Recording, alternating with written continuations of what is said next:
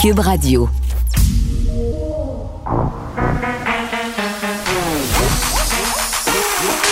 Elle a une opinion sur tous les sujets. Pour elle, toutes les questions peuvent être posées. Geneviève Peterson. Cube, Radio. Salut tout le monde, bienvenue à l'émission. Merci de vous joindre à moi pour les deux prochaines heures et demie. Beaucoup de sujets aujourd'hui, évidemment. Il va être question de ce fameux projet de loi menant à la création d'un nouveau ministère de la cybersécurité, un ministère euh, du numérique. Qu'est-ce qu'on va faire avec un tel euh, ministère, là, Éric Kerr, qui était en point de presse ce matin pour présenter son projet. On va en parler avec un expert en cybersécurité parce que souvent, euh, en tout cas, pour lui avoir parlé à plusieurs reprises euh, à M. Parent là, concernant les questions de cybersécurité, d'éducation numérique aussi, là, il y en a été question, euh, notamment là, dans la refonte du cours de CR. J'ai l'impression qu'on met beaucoup d'affaires dans ce grand fourre-tout qui est la cybersécurité, l'éducation numérique, mais concrètement, qu'est-ce qu'on devrait faire en premier pour s'assurer que dès le plus jeune âge, en fait, on sache comment se comporter sur les médias sociaux euh, d'un point de vue éthique, entre guillemets, le bon comportement, mais aussi d'un point de vue sécurité. Parce qu'au-delà de l'identification à deux facteurs, là, je sais pas pour vous, moi, on m'a vendu ça, l'identification à deux facteurs, là, où tu euh, rentres ton password sur une application, puis tu reçois un texto, puis là, tu rentres un code.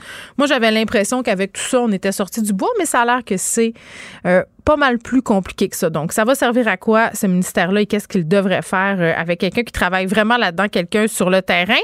Euh, on va se parler des tout petits aussi euh, qui ont été quand même assez impactés, pardonnez l'anglicisme, par la pandémie, parce qu'on le sait, c'est le dernier droit des élections municipales. On va passer aux urnes le 7 novembre il y a eu euh, un sondage qui a été publié aujourd'hui sur les attentes des familles de la part des municipalités. Euh, un sondage qui a été mené par l'Observatoire des tout petits. Et vraiment, les municipalités qui auraient un rôle à jouer, justement, euh, puis on l'a bien constaté, là, pandémiquement parlant, parce que vous le savez, il y a eu cette fermeture des bibliothèques publiques, les parcs les arénas, puis pour revenir au parc, là, moi je m'en rappelle euh, quand il y avait plus d'école, quand les enfants étaient à la maison et qu'il y avait du petit ruban jaune autour des modules, là, euh, c'est vrai qu'il y avait des conséquences. Euh, puis pour les personnes qui viennent de milieux plus défavorisés socio-économiquement, il n'y a pas souvent d'espace à l'intérieur, donc ça peut avoir un impact sur le développement des jeunes enfants.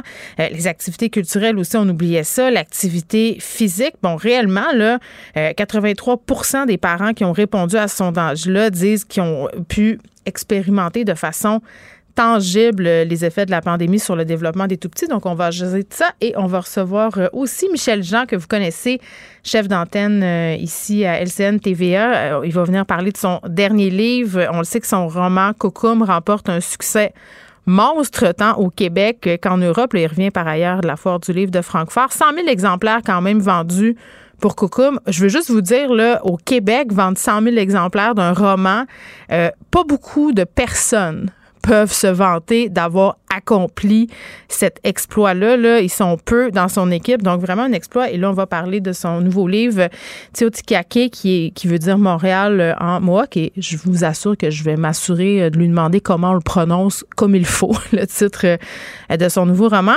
On va avoir aussi aujourd'hui, euh, bon, jeudi, là, Anne-Marie Tapp qui est là, collaboratrice à l'émission Religiologue.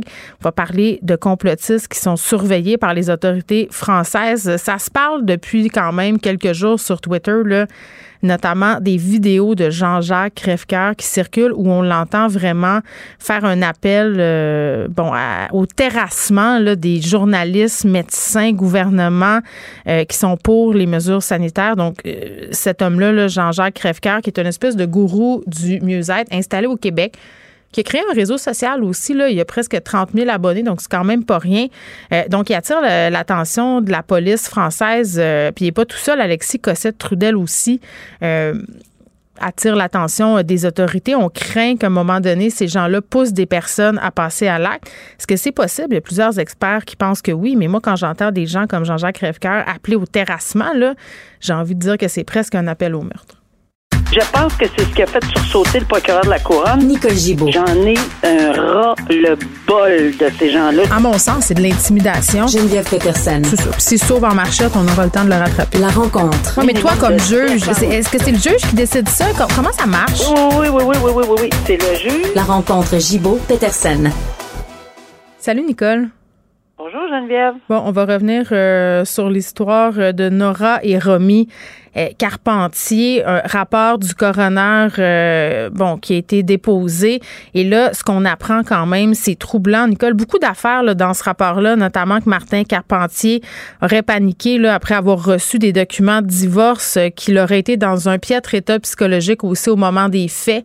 On parle peut-être possiblement d'une psychose mais, moi ce qui me troublait le plus c'est que tu te rappelles bon les policiers là ont dit on je paraphrase là on n'aurait pas pu rien faire tout ça c'est déroulé euh, vraiment en quelques heures. Or, c'est pas ce qu'on apprend là, dans le rapport de la coroner.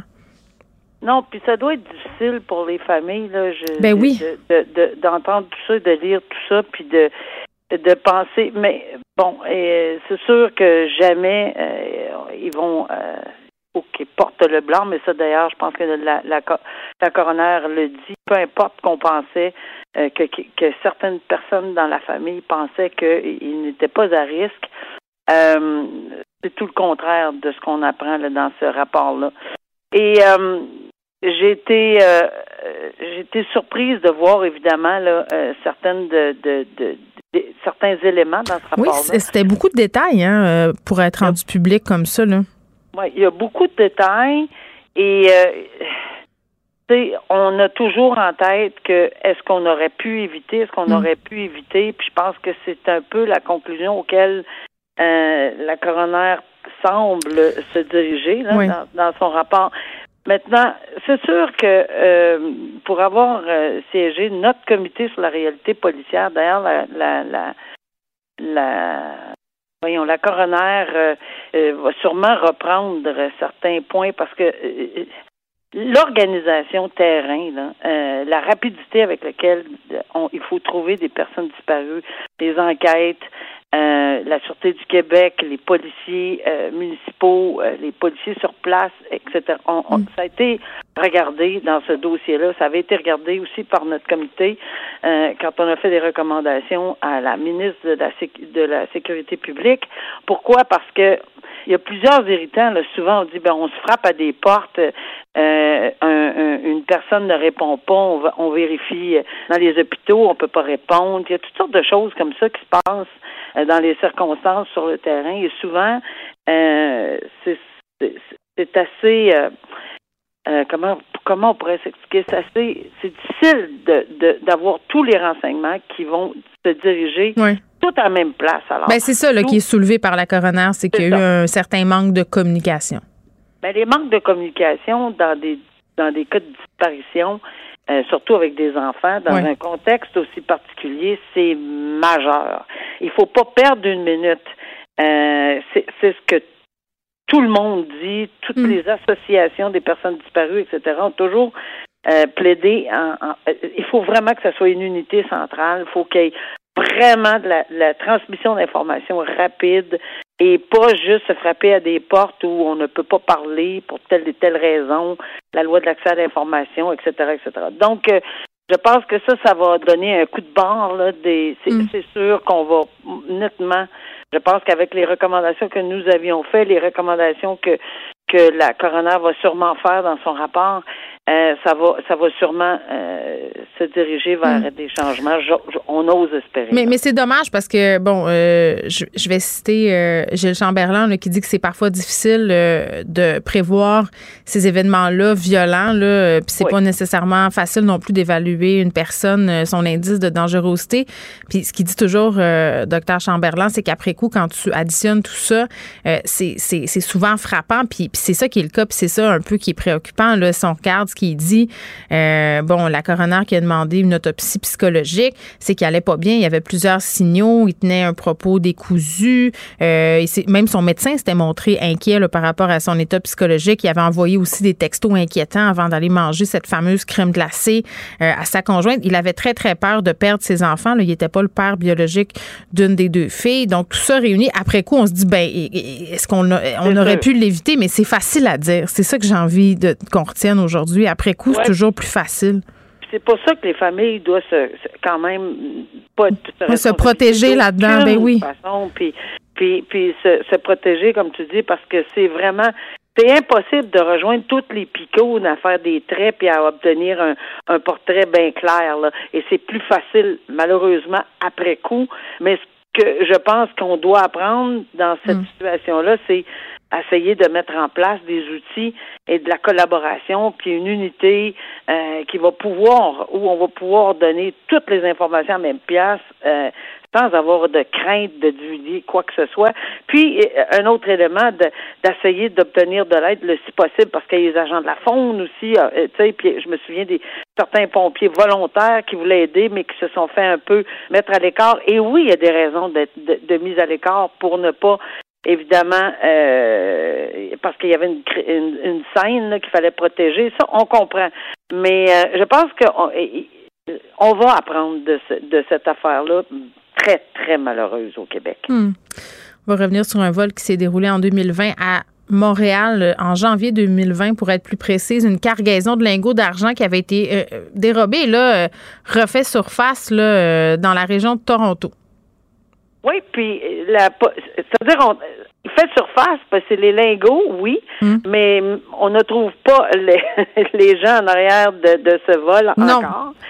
C'est vraiment euh, une enquête qui va continuer, mais Hmm. 13,5 millions de dollars la, la valeur de tout ça. Puis je me disais, un, un coup qu'on leur a mis la main au collet, là, si, on, si on réussit à attraper les coupables de ce vol de lingots-là, euh, j'imagine, est-ce que selon la valeur du magot, là, quand tu commets un vol, est-ce que ça a un impact sur la, la peine?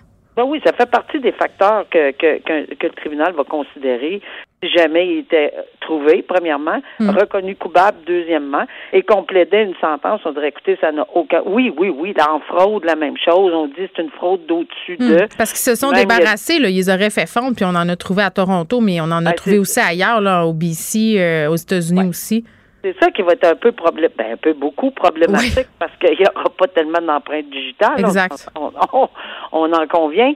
Puis en plus, parce qu'il y avait des caractéristiques euh, sur ces lingots-là, ben, c'est sûr qu'ils ont fait fondre. ça prenait pas la tête à Papineau, Mm. penser à ça, là, qu'il fa- il, fa- il fallait enlever toute trace. Mais euh, là, on avise les gens, je trouve ça intéressant parce que souvent on dit, oh ben garde, là, je vais faire une deal. Euh, on, on veut me vendre euh, à bon prix ou à meilleur prix euh, de l'argent. Euh, ben non, euh, parce que là, on peut être accusé. C'est un acte criminel que d'acheter des choses où on se questionne pas l'aveuglement volontaire. Ouais, le recel, matière- les affaires tombées en bas du truck, là. Ouais, c'est ça. tu sais, franchement, Bon, là, dans ce cas-ci, la, mon- montre Rolex qu'on a Oh, voulu oui. acheter dans un bar à, à C'est clair, un gros oh oui. prix de 22 dollars. Ça, ça marche pas. Des Non. lingots euh, tombés littéralement, justement, euh, du camion de livraison. Je sais pas, euh, en tout cas, moi, en tant que scénariste, il me semble que c'est une histoire qui a du potentiel pour un film, Ah, il y a eu des films. Il y en a eu. Sur le vol de d'autres. Euh, on se parle souvent là, des gens qui pètent leur coche, euh, qui perdent le contrôle. Puis notamment, il y a eu plusieurs personnes qui travaillent au service à la clientèle dans les épiceries, dans les centres d'achat, dans les services à l'auto, qui ont fait des sorties récemment pour dire aux gens calmez-vous. Euh, Puis tu sais, on le voit aussi, là, il y a des petites pancartes parfois. Aucun langage ordurier ne sera toléré, la violence verbale est proscrite, soyez gentils. Il y a vraiment un climat explosif en ce moment. Et on se parle d'un homme qui a été arrêté. Cet homme-là a sorti une arme au service à l'auto. Il était pas content de sa commande, Nicole. Donc, il a sorti son gun à plomb. Ben, tu parlais de films, Geneviève? Oui, ben, Ben, ça, il y en a eu un. Ça fait très longtemps, mais j'ai jamais oublié le film avec Michael Douglas où c'était où c'était exactement dans des situations où il était exacerbé par plusieurs. oui, il y avait, me- comment ça s'appelait? Dan- dangereux? C'était ça? C'était. Euh, l'enragé. Oui, c'est ça. Il y avait un problème de, temps- de gestion de la colère. Ah, euh, un très gros problème, ça s'est très mal fini, mal- très malheureusement, Oui. mais mais tout ça pour dire que c'était, écoute, je lisais ça, puis en plus c'était c'était une affaire de burger, la même chose là dans ce film-là, puis je me disais ben voyons, j'ai il a regardé le film la veille, là, ça n'a pas de bon sens, mais quel enragé, pas content. euh, de, ce, de, de ce qui arrive à- au service à l'auto sort un fusil. Et je sais pas, mais tu sais, tu parles souvent, je vais me permettre une petite parenthèse là, de certains éléments de- dans, dans une vie personnelle. Moi, en face, il y a quelqu'un dans un stationnement d'automobile le soir, alors que je m'apprêtais à partir, Hmm. c'était noir, noir, noir, qui a pointé une arme dans ma fenêtre. Ben, voyons je donc. peux dire, oui, oui, mais c'était pas une vraie. On l'a su après. Non, mais quand même, tu as dû avoir la peur de ta vie. la peur de ma vie, bon, je donnerai pas la description de ce qui m'est arrivé parce que c'est vraiment, j'en ai perdu tout le contrôle de moi-même. Là, c'est épouvantable. alors, je peux m'imaginer que lorsque ça va pas bien, puis là, ben moi, j'avais j'avais absolument rien fait. Là, on avait, tu sais, rien fait. Mais ici, peut-être que le, la, la personne s'est sentie, euh, elle avait donné un mauvais service ou la personne disait ça. C'était long, le temps d'attente. Oui. Là, c'est pas des faces. Alors, on voit que visiblement, euh, cette personne a des problèmes de comportement, mais c'est pas il n'en pas faire un jeu de mots, là, il n'en était pas à ses premières armes. Alors, il y a une un thérapie, hein, Nicole, pour cet ah, homme-là, Jonathan Côté, qui est connu des milieux policiers, là? Thérapie, thérapie, thérapie, puis une longue thérapie, mais les accusations, là, tu sais, il fait face à des accusations assez sérieuses. Euh, il était connu, hein. Il est connu dans le milieu policier, puis... Euh, oui, c'est vol... On va prendre ça en considération Exactement. une, fois pour, une fois pour toutes. Là, je pense pas que c'est quelques semaines qui vont faire changer euh, cet individu. Il faut vraiment que ça y rentre dans la tête. Ça s'est passé le 12 octobre dernier exact. à Shawinigan. Merci, Nicole. À demain. À demain. Au revoir. Ne vous laissez pas berner par ces prises de position saisissantes. Geneviève Peterson est aussi une grande sensible. Vous écoutez Geneviève Peterson. On se parle de cybersécurité, euh, littératie numérique aussi. Là, on le sait, le ministre délégué à la transformation numérique gouvernementale, Éric Kerr, qui a présenté ce matin son projet de loi pour un ministère qui se consacrerait à ces deux aspects. Le ministère qui gérerait quand même, euh, oui, la cybersécurité, mais toute la question de gestion de données, gros budget, là, si tout ça, euh, bon, on va de l'avant, 4 milliards de dollars. On en jase avec Éric Parent, qui est PDG d'Eva Technologies, expert en cybersécurité. Monsieur Parent, bonjour. Bonjour. Bon, j'imagine que vous avez suivi tout ça suspendu aux lèvres de M. Kerr parce que, bon, voir euh, un ministère de la cybersécurité, est-ce que vous, vous voyez ça d'un bon oeil? Est-ce que c'est une bonne idée? Ben, premièrement, c'est sûr que j'ai regardé, j'ai lu le document de, de j'ai pas lu chaque mot, là, mais il y a 28 pages, le, document en question, et puis c'est des bonnes nouvelles. Hein. ça s'en va dans la bonne direction. Mais, comme il y a toujours un mais, ça manque de profondeur à certains endroits. Mais de toute façon, c'est sûr que ça va être une, il va y avoir une itération de tout ça, ça va mm. maturer, puis ça va avancer. en gros, c'est sûr que c'est une bonne nouvelle. Là. Bon, peut-être que la profondeur était dans les mots que vous n'avez pas lus. On ne sait pas. On ne sait pas. Il faudra. Ben, je vous donner des exemples. Hein? Oui, allez-y. Allez-y, allez présentement, au Québec, là, on s'en va dans la période électorale. Aux quatre ans, toutes les municipalités s'en vont aux élections. Puis, qu'est-ce que les gens réalisent pas, c'est que ça prend pas grand-chose pour te présenter dans un rôle de maire ou de conseiller dans la majorité des municipalités. Hein. Ça mm. prend cinq signatures. Mais qu'est-ce que tu reçois? Ben, tu vas recevoir la liste de tous les citoyens avec leur date de naissance au complet. Ça, c'est un, problème de profondeur. C'est ça qu'on reprochait à Desjardins, d'avoir, euh, disons, distribué un petit peu trop facilement des données personnelles. Puis il n'y a aucune raison pourquoi qu'un potentiel élu, euh, même une fois élu, aurait besoin de la date de naissance au complet tu sais, c'est peut-être juste l'année si on veut savoir l'âge. Puis même là, tu sais, mm. j'aurais des, grandes questions. Là, on a l'adresse, le nom, la date de naissance au complet. Fait que c'est des choses de même que moi je vois qui, qui sont pas adressées. Puis aussi le gros côté, l'identité numérique. On en parle un peu là-dedans, mais c'est une identité numérique qui va être utilisée à l'intérieur du gouvernement pour les services du gouvernement. Mais il n'y a rien qui touche les banques, il n'y a rien qui touche les, le côté finance. C'est oui, parce que vous, vous, vous voudriez, euh, puis vous n'êtes pas le seul, M. Parent, euh, que cette identité numérique-là ne soit assignée. Là, ça remplacerait un peu, euh, en quelque part, le numéro d'assurance sociale. Euh, c'est une vision réductrice, mais c'est juste pour qu'on puisse euh, comprendre un peu, donner l'exemple. Puis que ça soit dorénavant notre seule façon de s'identifier. Est-ce que je me trompe? De, prouver, c'est exactement ça. Parce qu'aujourd'hui, tu peux aller chercher un prêt avec ta date de naissance, ton numéro d'assurance sociale, qui est un non-sens parce que ces deux morceaux d'information-là, ils, tombent du ciel. Il a été exposé tellement de fois que ça n'a aucune valeur. Mais c'est rien que ça qu'on demande. On ne demande pas grand-chose d'autre. Une pièce d'identité, ben oui, une pièce d'identité. avec l'identité numérique, avec une façon ferme et concrète de prouver qui qu'on est, avec mm. une loi qui va venir pénaliser les banques ou pénaliser même les, gestionnaires des entreprises qui vont donner du crédit à la mauvaise personne, mm. là, on commencerait vraiment à adresser le problème. Fait que ça, ça serait la première priorité là, sur laquelle devrait se pencher euh, ce ministère-là. Ben, c'est comme je dis, c'est un peu la profondeur. Il faut, faut, mm. faut qu'il y ait une première itération de toutes ces choses-là, parce que le document de 28 pages, ça a l'air à toucher une vingtaine ou une trentaine de lois qu'il faut qu'il modifie pour, euh, pour aller dans, dans, dans, une bonne direction. Il en manque. D'après ce que moi je vois, d'après mon vécu, oui, mais OK. Monsieur Parent, modifier des lois, tu sais, bon, euh, mettre en place des projets de loi, modifier certaines lois existantes, ça prend du temps. Puis à chaque fois qu'on se parle, on se dit tout le temps, mais un des problèmes qu'on a en cybersécurité, c'est que ça évolue vraiment très très vite. Ces gens-là s'adaptent aussi, là, les gens euh, qui, font des cyberattaques ou qui sont euh, qui volent des données ou peu importe les crimes les crimes numériques il faut se dépêcher, il faut faire vite là, parce que c'est en train de devenir un véritable problème. Là, le, piratage, les cyberattaques, les demandes de rançon, les fuites de données personnelles. Est-ce qu'on est qu'on va être capable d'être assez rapide? Autrement dit, ce qui est déjà trop tard? Ben, il, est un peu trop tard dans le sens qu'on a du retard, mais il n'est jamais trop tard pour commencer à mettre en place des bonnes choses. Et puis, les deux genres d'attaques qu'on voit aujourd'hui, c'est du mm. vol d'identité pour aller faire un crime financier ou de la prise de contrôle avec les rançons logicielles, où on, prend en otage, on prend en otage les systèmes d'une entreprise. Mm. Fait que, euh, avoir un nouveau centre de cyberdéfense, c'est quelque chose qui va toucher vraiment tout ce qui est la cybersécurité. Ça veut sous-entendre qu'on va probablement partager mm. de l'information, qu'on va aider les entreprises à mieux, être mieux encadrées. Fait qu'il faut aller dans cette direction-là le plus rapidement possible. Mon, affaire de gestion des identités, c'est qu'il faut adresser les problèmes à la racine. c'est la, fameuse date, d'anniversaire ou date de, naissance. Pourquoi c'est encore important? Il faut, éliminer ça le plus rapidement possible. Fait que ça, c'est une façon de, changer vraiment, d'avoir un grand impact rapidement. Hmm. Pour l'instant, c'est pas encore adressé.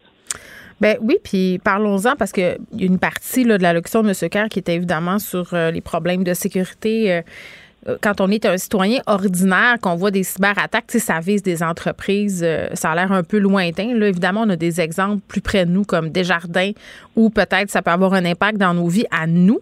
Mais euh, pour monsieur, madame, tout le monde, est-ce que ça peut nous toucher, par exemple, toucher nos maisons? Parce que moi, je regarde à quel point ça s'en vient. électronique, nos maisons, la gestion des maisons intelligentes, comme on dit là, et j'ai pas l'impression que c'est si sécuritaire que ça.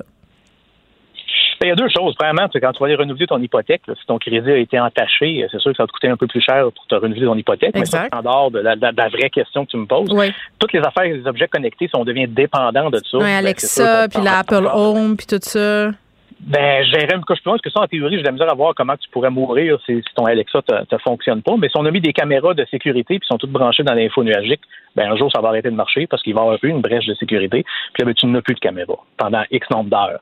Fait que si, on parle d'une entreprise, ben, ça, ça, peut avoir un impact. Une résidence, peut-être un peu moins. Euh, mais si on dépend là-dessus, supposons qu'on a une personne âgée à la maison, puis qu'on communique avec ou on a un système de monitoring là, pour faire la, on va dire, la gestion de, l'individu à distance, c'est tout dans l'info nuagique, ben, il y a une dépendance. Ça veut dire qu'il peut avoir un mm. bris, il peut avoir un problème.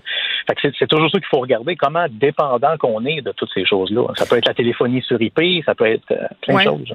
Bien, là, vous me parliez euh, du partage d'informations puis de la profondeur aussi euh, des informations. J'ai l'impression à un moment donné qu'il n'y en a comme pas de solution parce que ce matin, on parlait de la façon là, dont le gouvernement était inefficace pour partager les informations numériques si on facilite cet échange d'informations-là, puis parce que ça va aussi augmenter le degré de sécurité, là, si tout n'est pas stocké partout, c'est comme si les deux concepts n'allaient pas ensemble.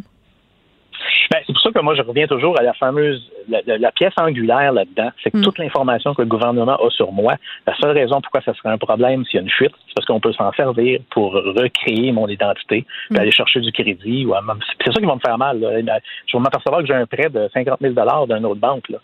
Sinon, l'information. TransUnion puis Equifax va m'avoir averti.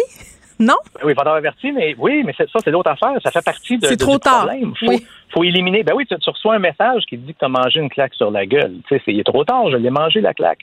Fait que c'est, ça le problème avec toute cette mécanique-là. Tout le monde s'en lave les mains. Hein. Les banques sont les premiers à aimer le fait que Equifax existe. Mais il ne devrait pas exister. Ça devrait être pris en charge par le gouvernement, puis ça devrait ça, ça, devrait pas exister avoir donné du crédit à la mauvaise personne. Puis quand ça arrive, ça devrait être les gestionnaires qui sont personnellement responsables ça veut dire ça que le PDG de Desjardins recevrait une pénalité puis qui serait un pourcentage de son salaire. Fait que ça serait pas une pénalité de 5 000 Il recevrait une facture de 200 000 parce qu'ils n'ont pas sécurisé les données de la bonne façon. Et puis, en plus de ça, ben, ils n'ont pas vérifié qu'ils donnaient du crédit à la mauvaise personne. Si on, si va jusqu'à la gestion d'identité numérique. Il faut que, le système soit là, il faut que le gouvernement l'ait mis en place. Est-ce que le gouvernement est capable de gérer, de protéger nos données efficacement sans que ça nous coûte euh, très, très, très cher? Le, problème avec les données, c'est comme tu viens de dire, là, quand c'est distribué à plusieurs endroits, ça devient très difficile de contrôler. Et puis un attaquant motivé va quasiment toujours être capable de mettre la main sur les données. C'est pour ça que moi je reviens toujours à qu'est-ce qu'on peut faire avec ces données-là. Si on élimine qu'est-ce qu'on peut faire avec les données, ben il n'y a plus vraiment grand intérêt d'aller les chercher ces données-là. Mm, Aujourd'hui, il y, a un grand intérêt.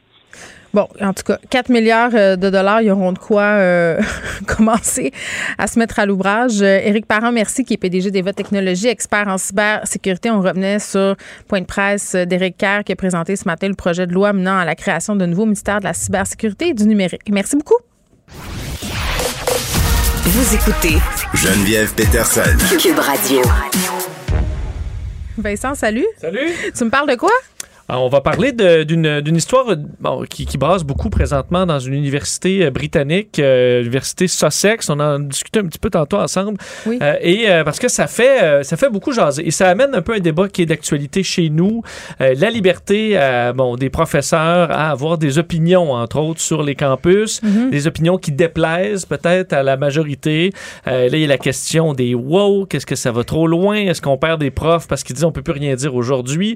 C'est un peu central ce débat-là qui touche une enseignante de philosophie à l'Université de Sussex qui, euh, il y a trois semaines, ça avait fait des manchettes, euh, même chez nous, là, Kathleen Stock, qui est, faut dire, une femme euh, lesbienne, elle se dit, bon, féministe, mais a des propos qui ne plaisent pas concernant les trans. OK? Elle a dit en gros, puis on va, on va analyser un petit peu plus ce qu'elle dit en profondeur tantôt, parce que c'est important des fois d'aller dans le détail, mais euh, en gros, elle dit que le sexe, euh, bon, assigné à la naissance biologique, c'est plus important que le sexe euh, ou le, genre qu'on, auquel on s'identifie. pour, entre autres, des papiers gouvernementaux, pour décider qui peut aller dans les toilettes des femmes, les toilettes des hommes et compagnie. Elle a dit c'est le sexe biologique qui devrait être encore prioritaire sur le reste. Ça a fait bondir, bon, beaucoup de jeunes de ce camp campus-là qui ont fait des, des euh, une campagne, des manifestations, euh, des pancartes euh, pour qu'elle démissionne ou pour qu'on la congédie carrément. Elle dit, ben, écoute, le, milieu dans lequel je travaille, c'est rendu impossible. même qu'on a dû lui offrir à un certain moment de mettre des caméras chez elle, d'être accompagnée de garde du corps parce que c'est allé quand même assez loin. L'université appuyait sa professeure en disant ben elle a le droit euh, d'avoir ses opinions et tout ça. On est dans un endroit où il y a de la liberté d'expression et elle a le droit de le faire. Mais là, dans les dernières heures, elle a décidé après quelques semaines de controverse qu'elle euh, qu'elle démissionnait en disant ben là c'est plus c'est plus possible. Elle remerciait quand même son euh, son université de l'avoir défendu, mais en disant c'est rendu impossible de faire mon travail et elle quitte. Alors est-ce que c'était son travail que de se prononcer sur cette ben, question-là? dans, dans, quel contexte en fait? On a-tu le contexte? En fait, c'est une professeure de philosophie. Ah, bon donc, euh, oui, euh, sur ces questions-là, euh, il y a une certaine logique. Et ses propos sont. Elle a publié un livre. Et elle écrivait des textes. J'en ai trouvé un d'ailleurs sur le site de Conversation où elle alimente donc des débats concernant différents sujets, entre autres celui-là des trans. donc, ça se fait pas juste sur le campus. Là. Elle a écrit un livre là-dessus mm-hmm. sur différentes questions, puis elle parle là-dedans de sa vision un, peu des trans. C'est un sujet très sensible. On sait ici, chez nous au Québec, depuis quelques jours, il y a des discussions par rapport à la réforme du droit familial, sur justement sur les papiers officiels, définition du genre versus sexe biologique, l'opération génitale. Euh, donc, ce sont des sujets sensibles, puis c'est excessivement complexe euh, à aborder. Là, donc, euh, c'est facile de se mettre le pied dans la bouche quand on aborde des sujets en lien avec ça. Oui, et ce que j'essaie de voir, parce que dans tous les articles, ça nous donnait juste un petit exemple de son ben, point de vue qui était, OK, ben, le sexe biologique est plus important que le... et là, j'essaie de trouver des, des, articles qui donnaient vraiment ce qu'elle a dit, mais je suis finalement tombé directement sur ce qu'elle écrit là, sur le sujet. Et euh, je vais vous donner quelques, quelques exemples. Et ma question, c'est pas tant est-ce qu'on est, d'accord ou pas. Là? Moi, je suis pas d'accord avec sa vision, mais est-ce que c'est c'est extrême au point que ça doit être retiré de l'espace public? Euh, ça, c'en est peut-être un, bon, une autre. Est-ce que ça alimente tout simplement un sain débat sur la question? Oui, ben, on va se poser cette question-là, mais elle, dans le fond, elle, a démissionné, euh, mais est-ce que les gens exigeaient qu'elle perde. Est-ce qu'il y avait un cancel, autrement dit? Est-ce que ben, les gens disaient on doit canceller cette femme-là? Il y avait des manifestations, il y avait des pancartes à l'intérieur, euh, sur, des différentes affiches à l'intérieur du campus, c'était exclu. Ça disait congédier là, sinon je quitte l'université et compagnie. Elle dit je vais retourner en larmes à la maison parce que je me faisais juste insulter, au point où on parlait de garde du corps. Alors, euh, c'est quand même, Donc, on pourrait dire, euh, c'est une demande d'annulation. C'est ça. C'est allé assez loin. Ce qu'elle explique donc sur sa vision de, des, des, des trans, des débats qui sont quand même d'actualité. Est-ce que, par exemple, pour les salles de bain, là, est-ce que les trans peuvent euh, aller dans les salles de bain? Bon, elle, elle se pose Tu des veux questions. dire, euh, par exemple, euh, si je suis une femme trans, est-ce que je peux aller dans la salle de bain des femmes? Exact. Bon, et est-ce que, tu sais, peu importe un peu où, est-ce que tu as l'air d'un homme, mais que tu t'identifies comme une femme, est-ce que tu as le droit d'aller dans la toilette des femmes sans te faire écœurer? C'est un peu ça aussi le, le- le débat. Et elle, ce qu'elle explique, c'est- elle, Mais C'est parce que c'est pas écrit dans le visage. Je sais que c'est pas le but d'aujourd'hui de dire si on est d'accord ou pas avec elle, mais mettons, moi, je suis dans une toilette publique, femme, puis tout à coup, il y a un gars qui rentre. C'est ça, je vais faire, ben voyons, qu'est-ce qu'il fait là, tu sais? Ouais, je ne sais pas, là, qui se définit comme une femme. Que ça peut donner lieu à des situations. Mais les toilettes non genrées, c'est un- c'est une bonne solution. Oui, tout à fait. Et je pense qu'on y aura peut-être. C'est de, de toute façon confortable d'avoir des petites salles de bain fermées aussi. Là. C'est je- je suis je assez suis pas contre ça. En fait, ça, ça venait d'un débat euh, local euh, au Royaume-Uni sur euh, le- ce qu'on appelle le Gender Recognition Act. Donc, qu'est-ce que ça prend pour t'identifier homme ou femme? Est-ce que c'est ton choix personnel? Est-ce que euh, exactement là où on en est aujourd'hui? Elle avait son avis là-dessus en disant, euh, entre autres, que euh, pour ce qui est des, des, des toilettes, là, elle dit souvent les, les vestiaires aux toilettes. Elle dit les personnes trans, souvent, donc qui vont transitionner d'un homme vers une femme, vont garder leur, euh, leur pénis et que ça, ça peut être dérangeant pour une femme dans la salle de bain et aussi que euh, souvent, il, il vient avec une, une attirance pour les femmes. Donc là, est-ce qu'on les met... Que, Non, mais là, ça a tellement pas rapport, Vincent. Ben, je veux dire, ça. que je suis lesbienne puis je me charge dans le vestiaire des femmes, ça cause un problème? Je veux dire, voyons. Non, mais elle a dit, j'utilise sa phrase. Encore là, je te dis, moi, non, je, non, je pas comprends, mais je veux dire, moi, je réagis à chaud, là. Je- tu, fais, tu fais bien, parce que je, en lisant, je faisais la même chose, parce qu'elle dit, entre autres, est-ce que l'objectif, à la base, on sépare les hommes et les femmes pour éviter, entre autres, dans ces termes, protéger les femmes de quelques hommes malfaisants? Mhm. Mais là, est-ce qu'il peut y avoir encore là de la malfaisance? Mais tu sais, c'est- toute cette question de la liberté académique. Qu'est-ce que les profs peuvent se permettre de dire ou de pas dire dans leur salle de classe? Là, c'est pas une prof de maths. C'est une prof de philo. Euh, il me a quand semble. même un peu de philosophie, euh, Ben, de, c'est parce de- de- de la que biologie. quand, quand tu enseignes la philo, tu enseignes l'éthique, tu, parles de questions comme ça dans les cours parce que ça fait partie un peu du, de la formation, de, de savoir débattre et de se questionner sur différents enjeux. Puis euh, dans le documentaire que je viens de faire euh, avec Fred Mocker, le, tribunal populaire, on a parlé à des profs notamment de la liberté académique. Puis à un moment donné, c'est de se dire, OK, tu, me parlais de la faculté au début, Vincent, là, qui a appuyé son prof. Euh, Il y a un grand silence des facultés. Souvent, ça prend du temps. Puis les profs se retrouvent dans des situations comme ça où ils ont un peu pas d'accompagnement. Là, il y a une espèce de mouvement populaire. Là, ils sont victimes de la vindicte. Euh, Ben, et, et ça, et je lisais d'ailleurs dans les nombreux articles qui réagissaient à cette nouvelle-là, euh, quelqu'un qui disait il y a beaucoup là, dans ces dossiers-là qu'elle appelait les bystanders. Là. Des gens qui se mettent à côté puis qui regardent le spectacle puis qui Ouais. veulent pas, tu sais, je m'implique pas. mais c'est parce que je comprends, c'est dangereux, c'est impliqué, c'est très risqué. C'est ça, mais qui protègent leur, leur, leur carrière, laissant Ben oui, bien souvent sûr. des, euh, ben, euh, aux extrémistes le terrain. Là.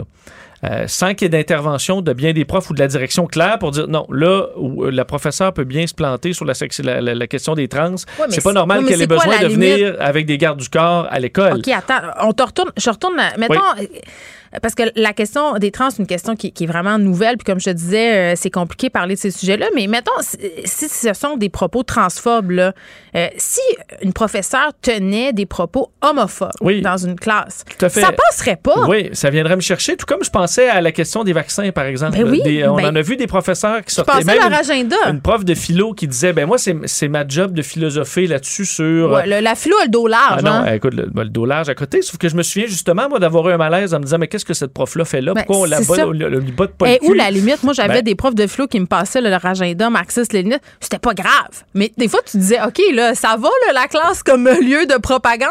Si c'est de la propagande transphobe, haineuse, homophobe, raciste, c'est là où, à un moment donné aussi, il faut se poser des questions. Mais c'est pour ça que j'essaie d'aller voir le fin détail parce Ouais. que est-ce que est-ce que elle, se défend en disant moi je suis pas transphobe du tout là. Bon, euh, là vous pouvez vous placer où vous voulez, mais tu sais la question de, de la salle de bain, c'est une question qui, qui peut amener un débat dans ma tête. On a eu ce euh, débat-là, il y a peut- deux, trois ans au Québec, Tout à là, me fait. semble. mais eux, en- ils, sont peut-être là. Oui. Et il y a la question, l'autre point que j'ai vu aborder, c'est sur les prix.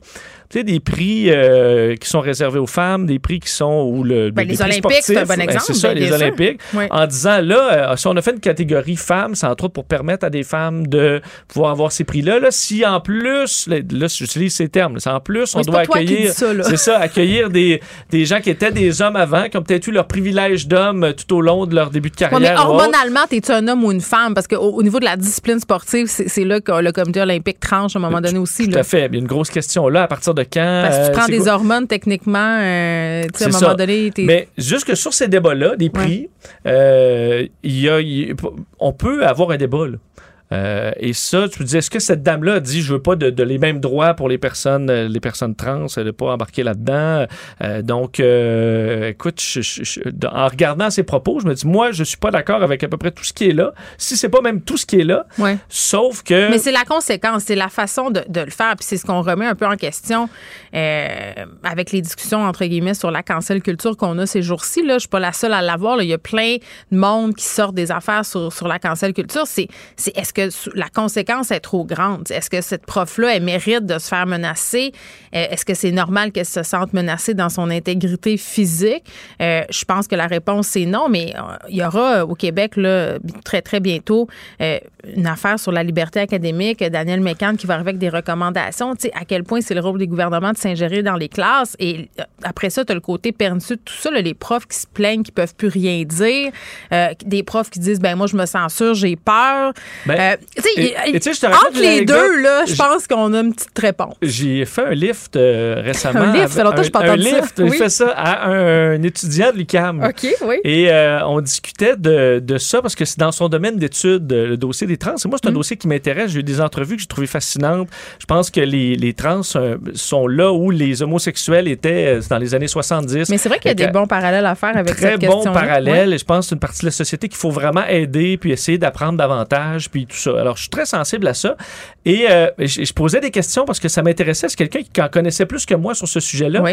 Mais mon Dieu, que j'essayais d'être prudent parce que je voyais des. Dès que j'entrais sur une question, je voyais des gros yeux arriver. Non, non, non, mais moi, je suis pas. C'est pas. C'est et je sentais que c'était un terrain tellement glissant. Je dis, ben non, mais moi, je, je suis Mais libre d'en serait parler. dommage si que je dis les une grossièreté, aient- dis-moi, ben non, t'es mêlé et replace-moi. Ben c'est moi, c'est toujours ça que je fais en entrevue parce que c'est sûr que me, me penchant pas sur ces questions-là, tu abondamment là, euh, ça se peut que je dise une grosse connerie, fait que euh, dites-moi-le. Puis l'objectif dans tout ça, c'est d'apprendre. Puis j'aime pas le mot s'éduquer, mais c'est quand même un peu ça. Euh, si on se campe tous les deux, euh, je parle des camps opposés ou des personnes qui comprennent moins dans, dans nos Mais aussi, à positions. la moindre ben, question maladroite, tu l'identifies comme c'est un. c'est- Écoute, il, ouais, il- mais il est là, pas dans mon clan, ça si va je me fie à ce que tu me dis là, de ce que cette prof-là a dit dans sa classe, il y a des affaires assez limites. Là. Ah oui, ben, elle va plus loin, mais c'est des- effectivement, Ouais. c'est un long texte. Tu vois que c'est un dossier qui, le- qui, qui semble un peu récurrent chez Oui. elle.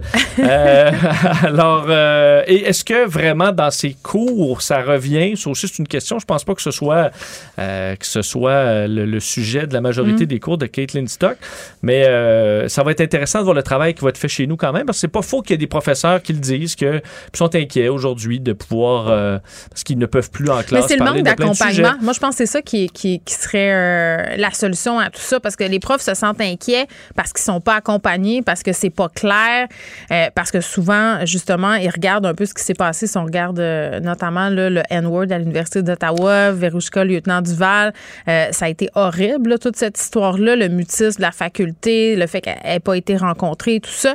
Mais, mais si les, les- dans les départements, on se dotait de politiques claires, qu'on accompagnait les enseignants là-dedans, je pense qu'ils pourraient s'avancer euh, vraiment de façon très confiante dans l'enseignement de tous les sujets. Pour vrai, je, ne pense pas que c'est vrai en ce moment qu'il y a des affaires dont on peut plus parler. On peut en parler différemment, mais on peut parler de tout. Moi, moi, j'en suis intimement convaincue. Puis hier, Luc La Liberté me parlait de ça. Euh, puis on, on se disait, ça dépend de la relation que tu as avec tes étudiants aussi. Tu sais, ça fait partie des. Tu sais, quand les Oui. étudiants se soulèvent contre un prof, là, tu sais, c'est- Si maintenant peut en avoir un qui aime pas ton propos euh, dans la classe, ça peut mal virer aussi. Là. Ben, aussi le fait qu'on était en pandémie puis qu'il y a des gens qui quittaient les cours euh, de façon virtuelle, euh, ça prend pas mal moins de guts pour fermer son écran que pour se lever dans une classe puis s'en aller.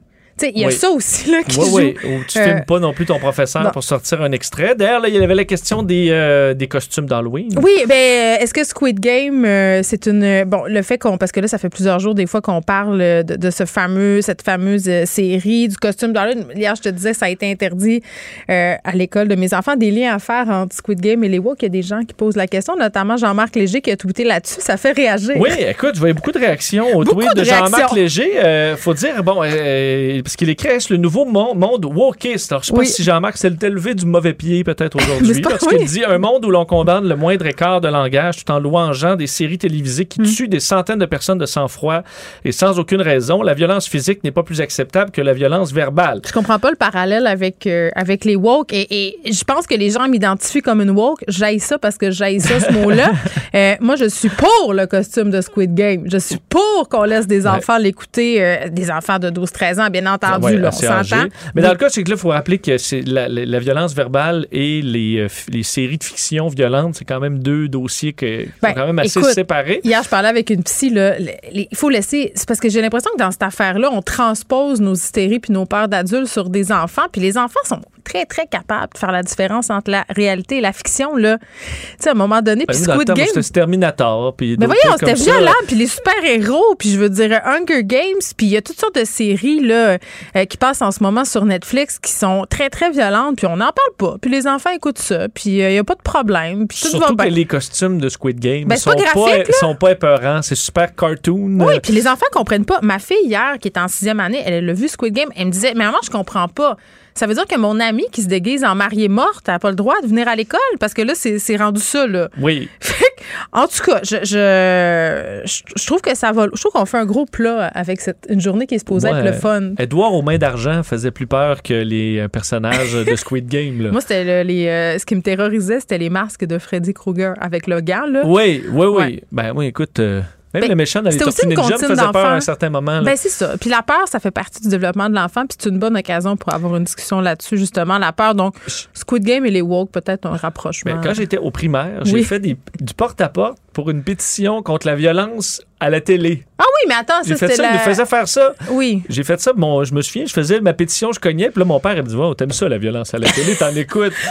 Là, ben là, j'écoute, je fais ce que ma, je faisais ce que ma prof me disait, euh, mais ça avait pas, ça avait pas réduit la violence à la télé, ma pétition. Euh. Mais de toute façon, à peu près toutes les études s'entendent pour dire qu'il n'y a pas de vraiment de lien entre le passage à l'acte et la Exact. Comme les jeux vidéo. Moi, ben écoute, j'ai joué à des jeux vidéo violents toute ma vie, puis euh, je suis pas. Tu n'as pas de machette dans ton bureau, là. Pas du tout. Pas bon, du tout. Vincent, sur ce, hein, on va aller se déguiser en Squid Game. Salut.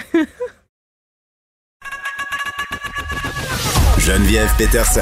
Une animatrice pas comme les autres. Cube Radio. Cube Radio. Cube Radio. En direct à LCN. Allons retrouver 14h30 notre collègue dans nos studios de Cube Radio, Geneviève Peterson. Salut Geneviève. Salut Julie. Alors, parlons des complotistes qui se trouvent au Québec. Jean-Jacques Crèvecoeur, qui est d'origine belge, mais qui demeure dans les Laurentides et Alexis Cossette-Trudel, qui sont dans la mire actuellement de la police française. Oui, puis il y a plusieurs euh, spécialistes de la radicalisation euh, ici, Julie, qui ne sont vraiment pas surpris de voir euh, ces deux personnages-là dans la mire de la police française. se posent des questions aussi, là, à savoir si ça nous inquiète chez nous. Ça devrait nous inquiéter, selon plusieurs analystes. Pour ceux qui connaissent moins ces deux personnages-là, Alexis Cossette-Trudel s'est surtout fait connaître pendant la pandémie, faisait des vidéos. C'est un diplômé en sciences politiques, en sciences des religions à l'UQAM, tout comme moi par ailleurs. Là. Puis pour ceux euh, qui savent pas... Est-ce que toi, tu l'as connu à l'université? Non, je ne l'ai pas connu, mais je peux dire que sa réputation désormais euh, le précède. Euh, il n'a pas fini ses, mm. son doctorat, là, je tiens à le préciser. Sciences des religions, c'est l'étude objective des religions. Ce n'est pas une affaire de, de, théologie. Mais voilà, il est diplômé en sciences des religions. Alexis Cossette-Trudel faisait toutes sortes de vidéos là, par rapport à tout ça, mais pendant la pandémie, il s'est mis à faire de la de la promotion, si on veut, des théories Quenon. Là, puis c'est, il est très populaire en France pour la simple et bonne raison qu'il n'y avait pas beaucoup de contenu Quenon dans la, dans la francophonie. Fait que lui, en vloguant en, français, il est devenu très, très euh, populaire euh, là-bas. Puis il imitait aussi, euh, avec sa chaîne Radio-Québec, un peu les formats des médias traditionnels. Tu tenait chaque jour une espèce d'émission de radio. donc, ça avait l'air, entre guillemets, très, très sérieux, bien qu'il répandait beaucoup de choses fausses.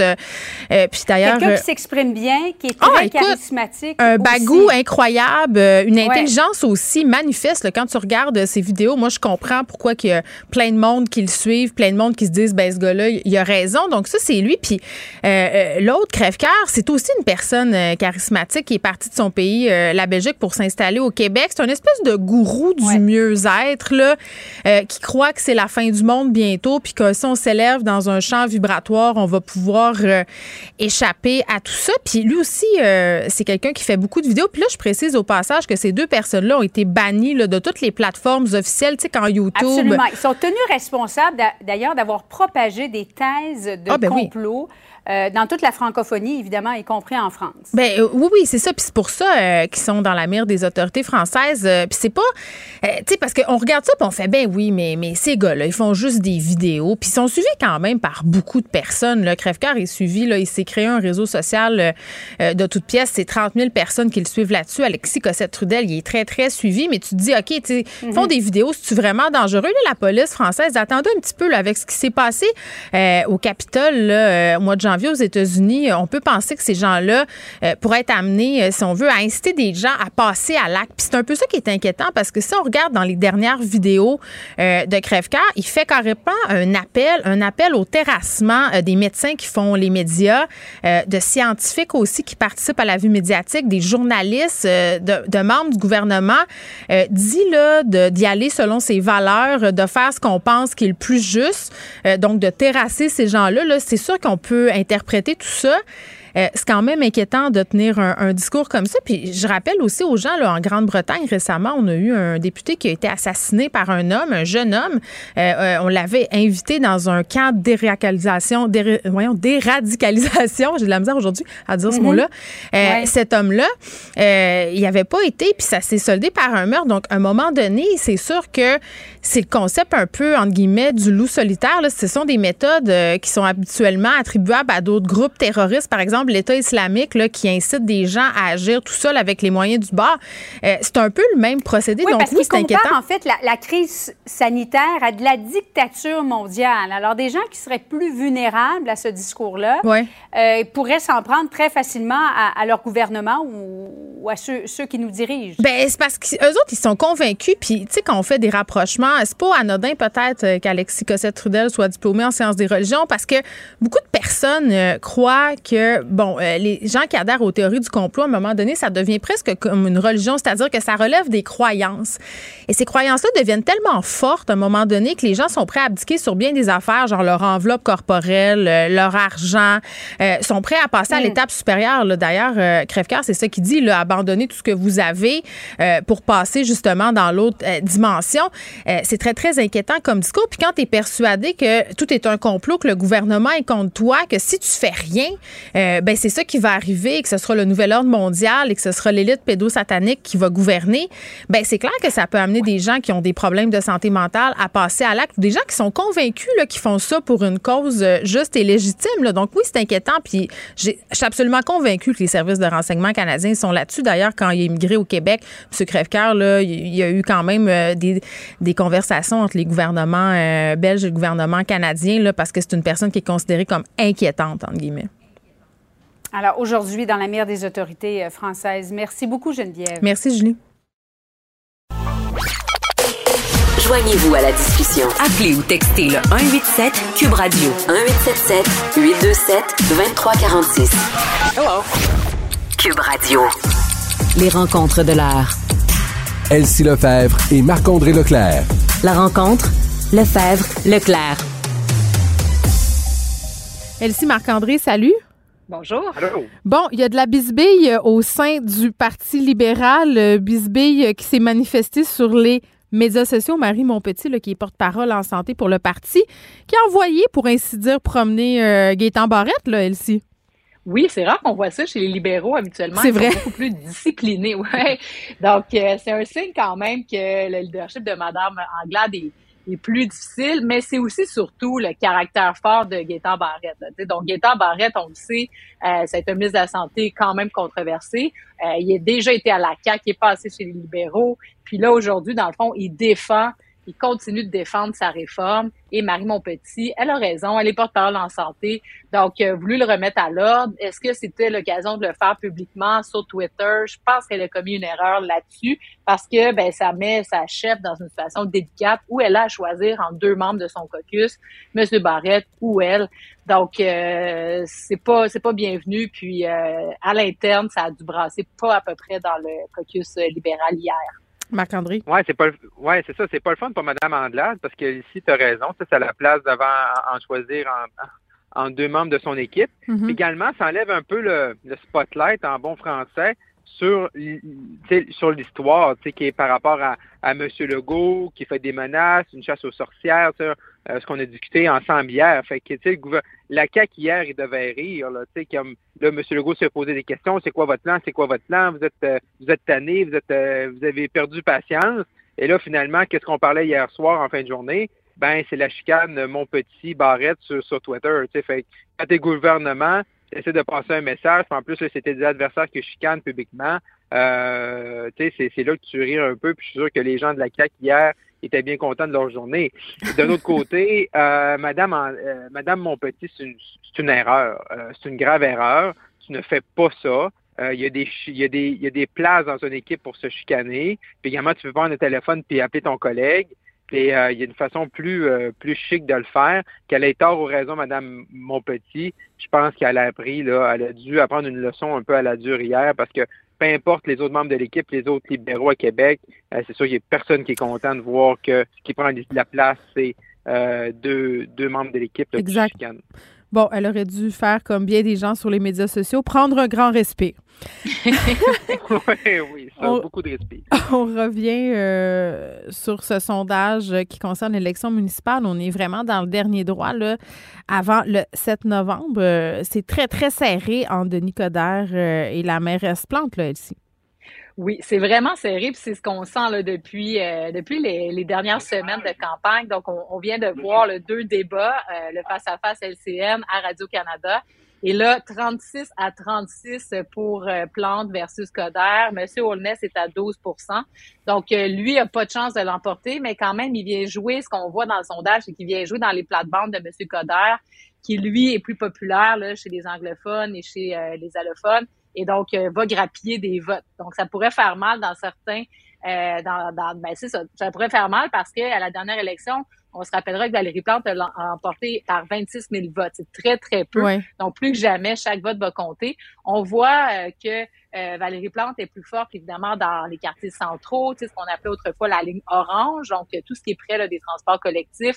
Monsieur Coder, là, dans l'est, dans le nord de la ville, est très fort, a une large avance, euh, dans l'ouest aussi, puis donc dans les périphéries, tu sais, comme au, euh, dans, dans la, deuxième couronne, où est-ce que vote va aller, c'est, c'est, c'est très... en tout cas, bref, ça va être excitant de voir la soirée électorale mm. de, 7 novembre. Bon, évidemment, quand il est question d'élection municipale, il y a beaucoup de place hein, qui est consacrée à Montréal euh, euh, mais bon, l'élection municipale, c'est partout au Québec. Là. On avait peut-être envie d'aller voir ce qui se passait, notamment du côté de Québec, euh, mais aussi de d'autres municipalités. Là. Oui, mais du côté de Québec, là, ça bouge. Là. Et là, c'est là, ce qui va être intéressant de voir, c'est est-ce qu'il reste assez de temps pour euh, Bruno Marchand, qui est euh, le chef de Québec Fort et Fier, hmm. parce que au début de la campagne, euh, Madame Savard, qui est la dauphine entre guillemets de Régis Labombe, c'est qui a repris le parti, qui a changé le nom de parti, avait une grosse avance sur M. Gosselin, M. Marchand. Et là, ce qu'on voit ce matin dans le sondage léger, c'est que Mme Savard est à 31 hmm. et ses deux adversaires sont égaux à 22-22. Et M. Marchand, au début de la campagne, et à la fin de l'été, là, était peut-être à 2-3% Fait qu'on sent que euh, monsieur, monsieur Marchand le, le, vent dans les voiles. Le problème, c'est qu'il se divise le vote. Hein. Euh, quand tu as deux adversaires à 22-22, ça c'est 44% euh, qui ne votent pas pour Mme Savard, mais Mme Savard, avec son 31% est encore première avec 9 points d'avance. Et là, ça va être vraiment intéressant de voir à Québec est-ce que les gens là, qui sont euh, avec Québec 21, avec mm. M. Gosselin, avec M. Marchand, est-ce qu'il y en a qui vont qui vont aller voter pour un autre euh, un autre un autre candidat pour essayer de bloquer la voie à Mme Savard? Parce que Mme Savard, on a vu que la semaine passée, c'était une semaine qui était difficile. Il y avait un débat, il y avait un quiz, euh, puis un quiz sur la ville, exemple la dette, et Mme Savard siège au comité exécutif, puis elle s'est trompée de, elle s'est trompée dans les réponses, également le prix pour le le, transport en autobus, tout ça. Elle n'avait pas les bons montants, les bonnes réponses. C'est longtemps qu'elle n'avait pas pris l'autobus. Ouais, c'est ça. Mais le 4 sur 10, mais tu sais, je veux dire, là, tu sais, ça me rappelle, tu sais, on se rappellera de la campagne de 2018, François Legault se, faisait poser des questions sur c'est quoi la province, la seule province bilingue au pays, puis il ne savait pas. Euh, des fois, il y en a qui vont dire, c'est, c'est, c'est, c'est un peu. Ouais, c'est pas une game de génie en herbe non plus, là. Non, c'est ça, c'est pas génie en herbe, là, puis il faut être euh, 10 sur 10, mais c'est ça que les gens retiennent. Oui. elle a eu 4 sur 10. c'est facile. Là. T'es pas dans les taxes, dans l'inflation, la taxe de bienvenue. Elle a eu 4 sur 10. T'es chaud en bas de 6. Bon. Euh, on a eu d'autres sondages dans les derniers jours. Là, on vient de se parler Québec, mais à Saguenay, à Gatineau, à Longueuil, euh, là aussi, là, on a des chiffres? Oui, oui, c'est des chiffres très intéressants. C'est sûr que euh, dans, la, dans, bien des villes, à Saguenay, par exemple, euh, il y a beaucoup d'indécis, donc 56% d'indécis. Ceci dit, euh, c'est Julie Dufour qui domine les intentions de vote avec 40% donc elle a une avance quand même confortable contre une mairesse sortante. Ça, c'est plus rare. Donc, 32% pour euh, José Néron. Euh, à Saguenay, il y a aussi l'ex-ministre libéral, Serge Simard, qui se présente, mais il semble pas euh, pouvoir percer. À Gatineau, Gatineau, c'est intéressant. Donc, deux jeunes femmes s'affrontent, les deux premières. Là. Donc, Maude Marquis-Bissonnette, elle est à 22 donc, euh, est en avance, euh, mais euh, ça, il y a tellement d'indécis que c'est vraiment difficile de trancher la plus de 50 d'indécis. Longueuil, Longueuil, 46% pour Catherine Fournier. Elle, elle est en tête des sondages. C'est une grosse avance, là. Exactement. Donc, ça serait surprenant qu'il se passe quelque chose. Ceci dit, ce qui est intéressant, c'est que Jean-Marc Léveillé occupe maintenant la deuxième place. Donc, euh, Monsieur Letourneau, euh, qui dans le fond prenait le, parti en place, euh, l'ancien de la CSN, n'a pas réussi jusqu'à maintenant, du moins, il était à presque 10% là, donc ça, ça lève pas sa campagne. Et José Latendresse, qui, elle, est arrivée deuxième à la dernière élection, euh, elle mm-hmm. aussi là, est en troisième place à 10% Donc, euh, Catherine Fournier se dirige vers, euh, vers une victoire, on peut le penser. Bon, Marc-André, est-ce que tu Oui, vas-y. Ouais, ben oui, même juste un petit fait, parce que tu sais, on est en pleine, on le sait, on est en pleine pandémie, puis euh, Elsie faisait référence là, à celle qui est première dans les attentions de vote à Saguenay, Julie Dufour. Mm. Elle a dû hier se placer en isolement parce que ses enfants, il y a eu une éclosion dans une dans une école à Saguenay et elle pensait peut-être avoir été en le contact d'un contact heureusement pour elle, test euh, négatif, le résultat ce matin, mais vous pouvez imaginer quand vous êtes contre une mairesse sortante, quand vous menez dans les sondages, quand les choses vont bien, et là, tu es obligé de te placer en isolement avec la COVID. Il reste dix jours à la campagne. Fait que j'ose pas imaginer le stress dans le cas de Mme Dufour de dire est-ce que je vais être capable de finir cette campagne-là? Est-ce que je vais avoir la COVID au-delà du stress? De la COVID en tant que telle, la famille, tout ça. Fait que heureusement pour elle, euh, Madame Dufour là, va reprendre ses activités, mais euh, on l'oublie, hein, on l'oublie comment une campagne, ça peut déraper. On le sait, c'est serré un peu par. Il y a beaucoup d'endroits au Québec où c'est serré, mais un candidat comme ça qui se fait un peu mettre sur les lignes de touche à cause de la COVID, ça peut arriver d'ici le 7 novembre. Tu voulais glisser un mot, Marc-André, euh, sur Erin O'Toole? Oui, Erin O'Toole a eu un très long caucus hier. Euh, euh, on sait que l'enjeu de la vaccination obligatoire des élus, des députés à la Chambre des communes, là, est un enjeu euh, brûlant pour M. O'Toole parce qu'il y, a un certain petit, petit groupe à ce qu'on me dit de son de son équipe qui n'est pas vacciné. Donc, M. O'Toole, hier, a réussi là, à sortir de ce caucus-là sur ses deux jambes en annonçant que l'ensemble des députés vont respecter la vaccination obligatoire dans la Chambre des communes. M. O'Toole va quand même demander à ce que la décision qui avait été prise par ce petit groupe-là de députés la région interne soit euh, débattue, mais par l'ensemble des 338 députés. Mais au moins, M. O'Toole a assuré que euh, les députés euh, conservateurs qui vont être en chambre vont respecter l'obligation de la double vaccination. Mais également, ce qu'on voit de plus en plus à Ottawa, et je ne sais pas si c'est une euh, ça va devoir drôle de voir ça va être intéressant de voir comment ça va sur question. On voit le NPD, exemple, qui demande est-ce que le Parlement virtuel ou de forme hybride, présentielle, virtuelle reste malgré la fin de la pandémie. Et là, ça aussi, ça va changer tout le travail des députés ceux qui sont plus dans le, dans le nord de la Colombie-Britannique ou en Gaspésie ou à Terre-Neuve, mais également aussi ça change les débats. C'est sûr que pour le gouvernement, tu es tout le temps content de gouverner puis de pas te faire achaler par les partis d'opposition, mais est-ce que les partis d'opposition vont perdre, exemple pour le Bloc, l'NPD, les conservateurs, un peu de leur pouvoir et le fait de demander des comptes aux libéraux? Donc, c'est un débat qui va arriver là, très, très bientôt à Ottawa, puis j'imagine dans l'ensemble des assemblées législatives à travers le pays. Oui, par rapport à, au, à son leadership, à M. Là, parce qu'on sait là, qu'après la défaite des élections, là, on se demandait ensemble est-ce qu'il va rester, est-ce qu'il va partir, ça va être quoi sa position au sein du parti. on en est où par rapport à tout ça, Marc-André? Ben, monsieur, monsieur Auto est encore, est encore en selle. Il, doit, il doit gérer son caucus. Euh, ils ont voté là, pour se donner le pouvoir de déclencher euh, à tout moment un vote à l'intérieur du caucus avant d'attendre le vote des membres euh, au prochain congrès en 2023. Présentement, il semble être en bonne position avec un, B très, très, très, très, très minuscule. Hmm. C'est très fragile. Il va devoir être capable de montrer du leadership sans mettre euh, certains de ses députés à dos, parce que sinon, ceux-ci pourraient décider de déclencher un processus que M. O'Toole ne voudrait pas mm. avoir à combattre là, dans les prochains mois. Et, si j'étais curieuse de t'entendre, on, revient du côté des, conservateurs, mais au Québec, là, les derniers chiffres qui sont sortis là, sur les intentions de vote euh, qui placent euh, le Parti conservateur du Québec avant le PQ. Oui, ben c'est quand même quelque chose.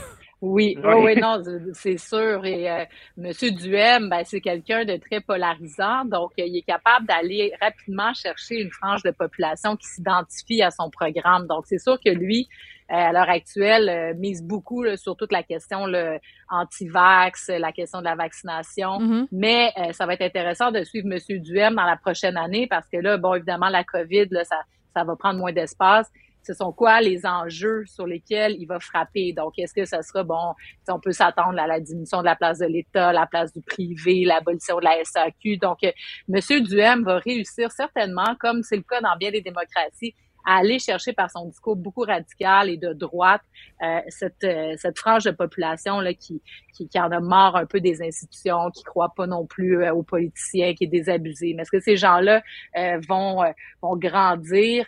Moi, je pense pas. donc, il va atteindre un certain seuil, mais ça va peu faire mal dans la région de Québec parce qu'on sait que lui, son vote est très, très, très concentré. Donc, euh, d'un point de vue électoral, il va focuser. Mais euh, oui, mais sachant euh, que les personnes qui partagent peut-être les convictions d'Éric Duhem ont un certain penchant souvent nationaliste, est-ce que vous pensez que ça peut expliquer le fait peut-être qu'ils sont allés grappiller des gens qui peut-être auparavant étaient plus PQ, Marc-André? Hmm. Moi, je pense pas. non?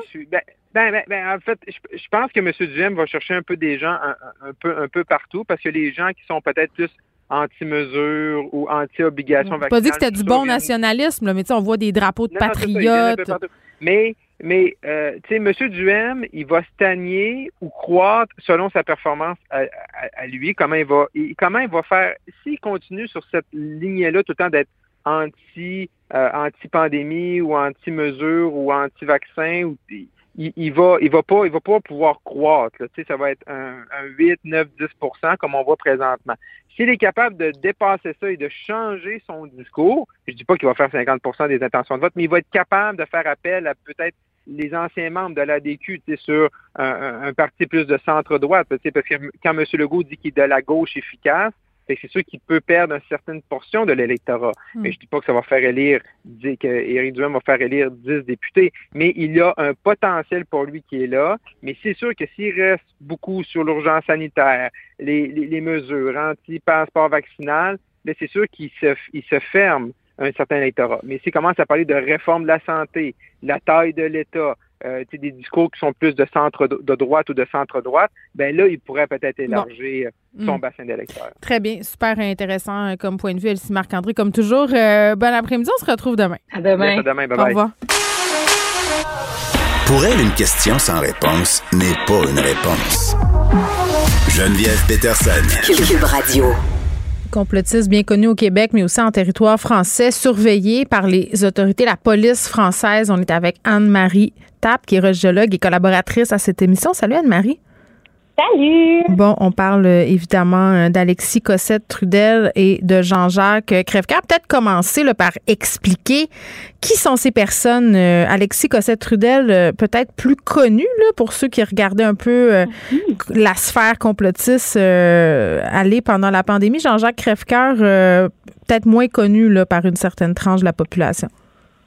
Oui, ben en fait, euh, il opère pas tout à fait sur les mêmes sphères. Je vais commencer par Alexis, vu qu'il est plus connu. Donc, euh, bon, il est né en 72 à Cuba et tout. Euh, il a fait euh, une maîtrise en sciences politiques et un doctorat en sciences des religions. Oui, il est diplômé du même département que nous. Toujours un peu honteuse quand je le dis.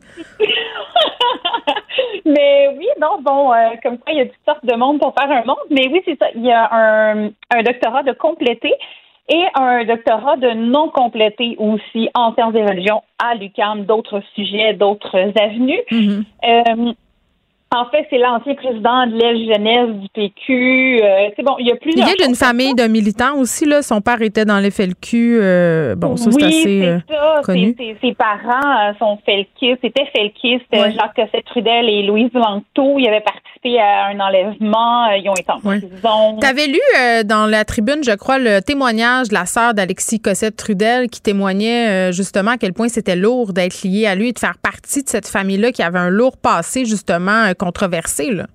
Oui, Marie-Ange, elle disait également, euh, par contre, que comme dans toute bonne famille, il y avait des gens qui étaient bien Bien sûr, ben oui, ben oui.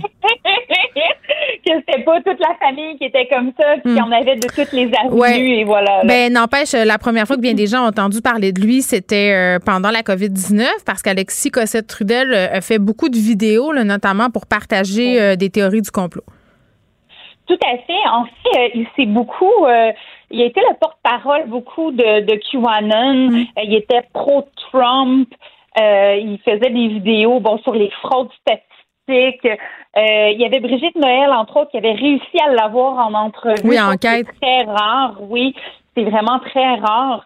Euh, donc, elle avait réussi à, à l'avoir en entrevue. Puis c'était vraiment intéressant parce qu'il disait qu'il vérifiait pas toutes ses sources. Puis euh, on peut voir, entre autres, sur la page de Xavier Camus que son dernier euh, doctorat n'a pas eu euh, la fin escomptée parce que euh, justement, ça disait qu'il était suspendu en raison de manque de rigueur méthodologique. Oups. Fait que, tu sais, on met tout ça ensemble. On fait comme, ouais, mais tu sais, il ramasse des affaires à gauche, à droite? Puis je pense que fait- euh, je pense que c'est pertinent de dire aussi parce que tu disais bon euh, euh, les théories euh, par rapport à, à Quenon et, et tout ça, c'est lui qui a amené ces théories-là en France parce que ce qui existait euh, avant euh, l'avenue d'Alexis Cossette-Trudel, c'était surtout des contenus anglophones, donc il est très très populaire euh, de l'autre côté de l'Atlantique là, M. Cossette-Trudel.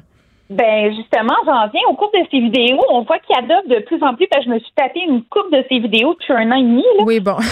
on voit, on voit qu'il adopte de plus en plus un français international. Il va même jusqu'à emprunter des expressions françaises afin de créer une espèce de sentiment de familiarité avec ses principaux auditeurs. Là.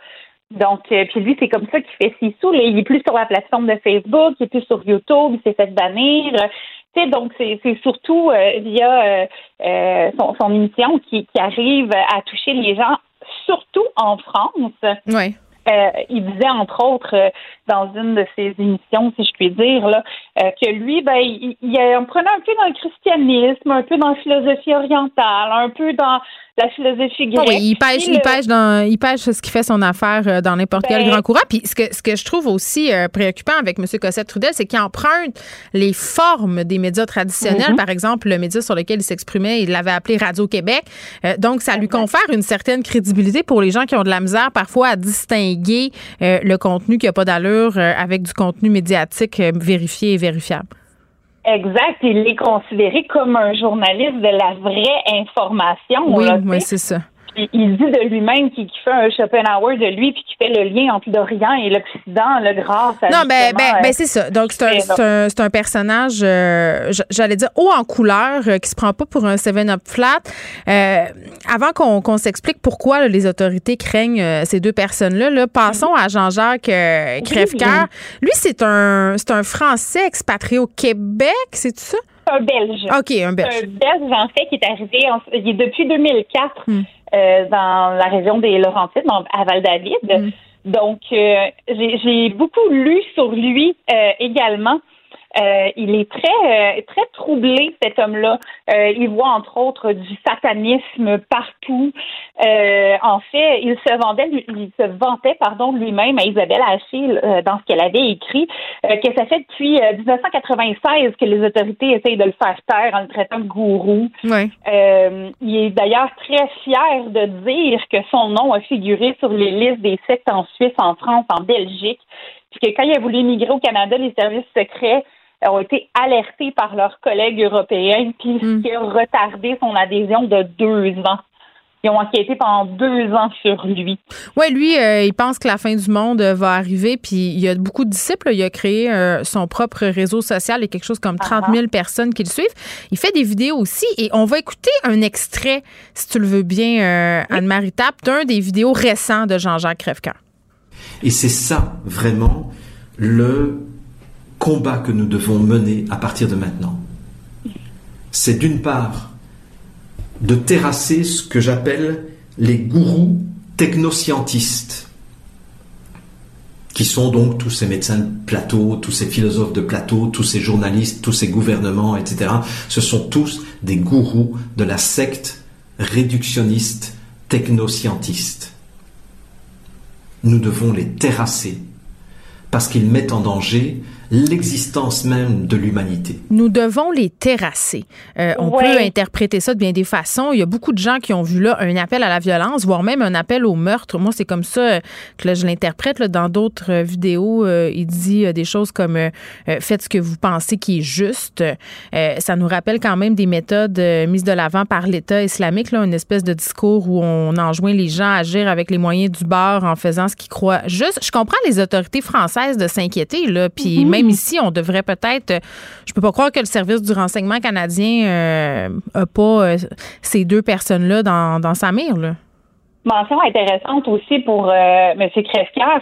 Il a entre autres mentionné que les choses telles qu'elles sont en ce moment ne pouvaient qu'empirer et que les gens doivent se détacher de leurs proches, renoncer à leur matériel mais est-ce qu'il faut est-ce qu'il faut renoncer à ses biens matériels pour lui donner à lui, Anne-Marie? Ah, c'est pas c'est pas dit, mais lui se vantait entre autres de faire 100 000 dollars par mois en mars dernier, je pense. En dons, puis Alex Cossette Trudel aussi là, il ramassait des dons à un moment donné. C'est ça qu'il faut à ce monde-là, c'est qu'il y a toujours un bouton don euh, sur leur site. Ben justement sur le site de Jean-Luc Crèvecoeur, quand il disait que euh, tu sais leurs proches, leur leur, euh, leur argent, euh, leurs biens matériels, c'est des entraves qui vont les empêcher d'accéder à la cinquième dimension. Et les hmm. gens ont répondu à ça et il y a des commentaires à glacer le sang là. je suis prête à perdre cette enveloppe charnelle, cet ouais, vu ça. car je sais que je ne suis pas ça. Hmm. les gens sont prêts à perdre leur vie pour le mais mon Dieu, pour atteindre une cinquième dimension, c'est épouvantable, c'est fou tout ce qui se dit. Cette personne-là est vraiment dangereuse. Mais tu penses réellement parce que euh, ce que je comprends, c'est que les services, euh, euh, les services, les autorités françaises en fait font référence à ce qui s'est passé au Capitole. Puis moi, je, je disais mm-hmm. aussi ce qui s'est passé en Grande-Bretagne par rapport à l'assassinat de cette de cet homme, là, ce député par une, un jeune garçon là, qui s'était fait inviter dans un programme de voyons, déradicalisation, je vais le dire. Euh, mais, mais là, on regarde tout ça puis on se dit, mais OK, ces gens-là, est-ce qu'ils sont vraiment dangereux? Parce que je pense que pendant des années, on a un peu banalisé. sais, après tout, c'est des vidéos sur Internet. Euh, on les traite de coucou. Euh, mais mais est-ce qu'il y a réellement un risque pour que ces personnes-là, non pas elles-mêmes passent à l'acte, mais pour qu'il y ait des gens pas bien en tête qui écoutent ça puis se disent, ben OK, moi, je vais faire ce qu'il dit, le Jean-Jacques Crèvecoeur, je vais terrasser quelqu'un parce que c'est ça que moi, je crois juste.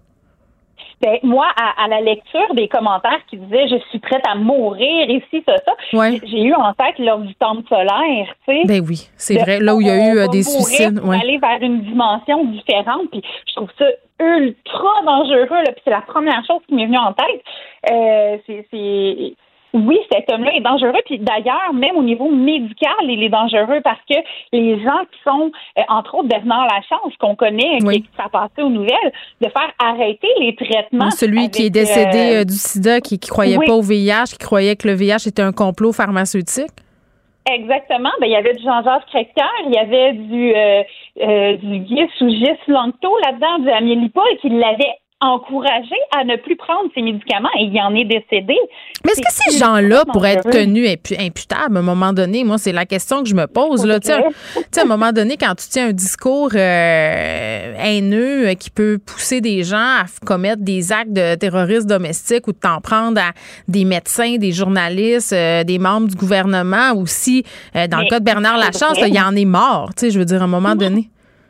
Il faudrait, mais je trouve qu'on est lent là-dessus, puis on n'a peut-être pas les structures qu'il faut au Québec non plus. Mais c'est ça, parce que euh, en France, il en parle plus. Ben en France, il en parle plus, puis je pense qu'au Québec, il y a plusieurs radiologues puis des spécialistes de la radicalisation qui disent, mhm. euh, ben nous, on sonne l'alarme depuis des années, puis on dirait que les autorités viennent de se réveiller. Est-ce que tu es d'accord avec ça? Je suis tout à fait d'accord avec ça. Si on va voir juste au niveau d'info radical, euh, infosect, mm.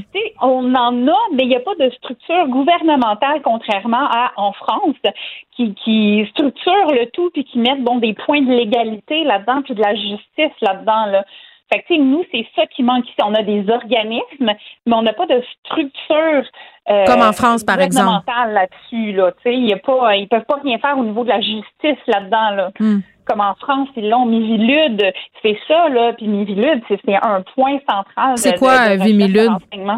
Ben, Mivilude, en fait, c'est tout ce qui étudie la radicalisation et le sectarisme hmm. en France. Mais ils sont pas un peu intenses sur les sectes en France. ils se font beaucoup critiquer. Ben là, euh, ils vont peut-être un peu trop loin, là, dans une certaine mesure, parfois. Ben, la religion, à la base, en France, c'est mal vu, puis il en faut pas nulle part. Puis, euh, donc, en partant, il y a déjà cette prémisse-là hmm. qu'on qu'on n'a pas encore, mais ça s'en vient. Euh, mais euh, c'est ça, on n'a pas cette prémisse-là encore maintenant. Mais oui, ça fait des années, des années que c'est institué que la religion, c'est dans le privé, on veut pas de m'entendre, c'est hmm. mal. Euh, donc, je pense que c'est ça qui a forcé justement à avoir des institutions et des structures. Oui, puis cette façon, ces façons de faire là aussi ont poussé plusieurs personnes, comme cet homme-là, Jean-Jacques Crèvecoeur, à fuir la Belgique, à, fuir la France. Maintenant, ils sont rendus chez nous. je pense que c'est le temps qu'on commence à se poser des sérieuses questions. Puis ça faisait beaucoup réagir là, hier euh, sur Twitter. Là, je voyais des gens interpeller euh, la Sûreté du Québec, interpeller des gens au mm-hmm. gouvernement là, pour savoir, ben coudon, est-ce qu'on va faire quelque chose euh, avec ces propos-là qui sont tenus dans des vidéos, des ben incitations à l'acte? J'ai hâte de voir. évidemment, la Sûreté du Québec fera pas de sûreté publique là-dessus. Là, mais bon, c'est à suivre. Anne-Marie Tapp, merci beaucoup d'avoir discuté avec nous tout ça. Geneviève Peterson. Rebelle dans l'âme, elle dénonce l'injustice et revendique le changement. On revient sur ce sondage mené par l'Observatoire euh, des tout-petits. Qu'est-ce que les familles euh, voudraient voir euh, comme geste de la part de leur municipalité? On est avec Fanny Dagenet, qui est directrice de l'Observatoire. Madame Dagenet, bonjour. Bonjour. Bon, vous venez de publier une lettre ouverte là, dans la section Faites la différence du site du Journal de Montréal qui parle des résultats de votre sondage sur les attentes des familles. Évidemment, à dix jours de la campagne municipale, j'imagine que c'est pas anodin que vous sortez ces résultats-là aujourd'hui? Bien, effectivement, on trouvait qu'en marge des élections municipales, c'était un bon moment pour réfléchir au rôle que peuvent avoir les municipalités pour favoriser non seulement la qualité de vie des familles, mais aussi le développement des tout petits, qui sont les citoyens de demain, hein, il faut le rappeler. Donc, euh, et ce qu'on voit dans le sondage, c'est que les parents de jeunes enfants ont vraiment des attentes à l'égard de leur municipalité en matière de services, d'infrastructures qui peuvent favoriser le développement de leur tout petits. Oui, puis ce qui est intéressant de souligner aussi, c'est que les parents ont réalisé l'impact que les municipalités pouvaient avoir dans leur vie euh, pendant la pandémie. Là, ça a manqué, les services. Oui, effectivement. D'ailleurs, il y a 83% des parents qui ont affirmé que la réduction des services euh, pendant la pandémie, donc on pense à la fermeture des bibliothèques, euh, les parcs n'étaient pas accessibles à certains moments, la fermeture des arénas, des activités culturelles et physiques, avait vraiment eu un impact sur le développement des tout-petits. Et donc, ça met en valeur finalement le rôle essentiel des municipalités. Et les municipalités, il faut le rappeler, ce sont les instances euh, gouvernementales qui sont le plus près du quotidien des parents des tout-petits. Ils sont bien placés pour capter les besoins, mais aussi, ils sont aussi très, très bien positionnés pour y répondre. Est-ce que le municipal agit de façon plus concrète dans la vie familiale que le gouvernement provincial euh, ou même national, par exemple? Je pense que c'est important qu'il y ait des actions vraiment à tous les paliers gouvernementaux, mais c'est certain que les municipalités ont cette proximité-là. Donc, par exemple, elles peuvent intervenir en matière de logement, euh, en soutenant des projets de logements sociaux ou en attribuant des terrains pour mm. ceux-ci, ce qui peut tout d'un coup donner la chance à des familles un peu plus défavorisées de se trouver un logement qui est beaucoup plus abordable. Donc, évidemment, ça aura des répercussions positives sur leur situation économique. Mais ben, parlons-en euh, du logement, Madame Dagenet, parce que c'est au cœur des enjeux de cette campagne municipale de Nicodère euh, Valérie Plante. C'est un sujet qui revient euh, souvent, mais c'est pas juste à Montréal qu'il y a des problèmes de logement. Est-ce que vous savez, là, les, dans les données que vous avez réussi à recueillir, est-ce que, est-ce que les familles sont satisfaites de ce qui se fait déjà ou ce qui est en train de se faire au niveau du logement dans les municipalités au Québec? Bien, c'est plus de trois parents sur cinq qui sont d'avis que leur municipalité devrait en faire plus en matière de logement. ça serait quoi faire plus? Euh, ben, en fait, euh, de mettre en place des mesures qui permettraient aux familles de se trouver un logement abordable. Donc, hmm. ça peut passer par des projets de logements sociaux, évidemment. Euh, ça peut passer par le, le, le, soutien de certaines organisations qui visent à aider les familles à se trouver des logements également. Bon, évidemment, là, il faudrait qu'il y ait une volonté politique de ce côté-là. Une autre priorité, c'est le soutien aux organismes communautaires. Quel genre d'organismes est-ce que les familles veulent voir dans leur ville? Bien, on parle d'organismes communautaires qui soutiennent les familles. Donc, on peut penser, par exemple, aux maisons de la famille que plusieurs connaissent peut-être. Mhm. Euh, et les municipalités peuvent les soutenir autant par du soutien financier qu'en leur prêtant des locaux gratuitement. Et ça, ça permet aux familles d'avoir un tissu social autour d'eux, aux parents également d'être soutenus dans le développement de leurs compétences parentales. Il y a un chiffre qui a attiré mon attention, Mme Dagenet, euh, dans votre sondage. Les répondants, euh, en majorité, étaient en couple. Je pense que c'est quelque chose comme 89% des répondants qui étaient en couple au moment de répondre à vos questions. Est-ce que vous croyez que les résultats, les priorités auraient été euh, différents si plus de familles monoparentales avaient fait partie de votre étude? Bien, possiblement. Ceci dit, je dirais qu'il y a quand même une grande majorité euh, qui ont reconnu l'importance que les municipalités se penchent sur les inégalités sociales. Puis on sait que les familles monoparentales, bien, comme il y a un seul revenu, euh, ça peut se retrouver des familles qui vont être en situation un petit peu plus précaire là, sur le plan économique. Mm. Et donc, euh, les 80% euh, des parents disaient oui, il faut que les municipalités agissent pour réduire les inégalités sociales. Donc, il y a été question d'agir sur la précarité financière, notamment, euh, on peut penser aux municipalités, bon, évidemment, qui mettent en place des projets de logements sociaux, mais aussi qui soutiennent des projets de jardins communautaires ou encore des banques alimentaires, comme ça a été le cas au cours de la dernière année. On peut également penser aux municipalités qui soutiennent l'implantation de services éducatifs à la petite enfance qui sont tout particulièrement bénéfiques pour les enfants des familles euh, de secteurs défavorisés et également à tout ce qui peut se faire en termes de prévention de la maltraitance, de la négligence, hmm. qui est un enjeu aussi où les municipalités peuvent agir. Est-ce qu'il y a des municipalités où ça se passe mieux qu'ailleurs, euh, où on écoute davantage les préoccupations des familles? Ben, en fait, on n'a pas procédé évidemment à l'analyse de chacune des municipalités, mais ce que je peux vous dire, c'est qu'il y a quand même 78 municipalités au Québec qui font partie du réseau des municipalités amies des enfants. Et ça, c'est un mouvement international qui est propulsé par UNICEF, qui regroupe plus de 1000 villes amies des enfants à travers le monde. Donc, il y a des municipalités qui ont déjà développé le réflexe tout petit. Il y a des municipalités, par contre, qui l'ont moins développé, qui vont avoir une très belle offre pour les adolescents, mm. par exemple, les aînés, pour des enfants d'âge scolaire, mais qui n'ont pas encore développé le réflexe de penser aux jeunes enfants et aux parents qui ont mais des jeunes enfants. est-ce qu'on pourrait allier tout ça, justement, dans certaines villes, joindre les besoins euh, des tout-petits à ceux des étudiants, justement, des familles, des aînés? Oui, absolument. Donc, par exemple, quand on pense euh, à des parcs où on va installer des petits parcours euh, bien dégagés avec des bancs, bien, ça peut autant permettre à un aîné de prendre une petite pause pendant sa marche qu'à euh, une jeune maman d'allaiter son enfant parce que son enfant a faim pendant qu'elle se balade dans le parc. Donc, effectivement, il y a certaines mesures qui font une pierre plusieurs coups et qui peuvent autant soutenir des personnes plus âgées et des jeunes familles. Donc, évidemment, on veut miser sur ces mesures là pour euh, répondre aux besoins. Bon, très bien. On va lire votre lettre dans la section Faites la différence. Fanny Dagenet, merci, est directrice de l'Observatoire des tout-petits, qui publie un sondage aujourd'hui, en fait, les résultats de ce sondage sur les attentes des familles de la part des municipalités. On se rappelle euh, qu'il reste peu de temps avant les élections municipales, donc peut-être euh, aller regarder ça si vous voulez faire votre choix. Vous écoutez Geneviève Peterson. Cube Radio. Gabriel Caron est avec nous. Salut, Gab.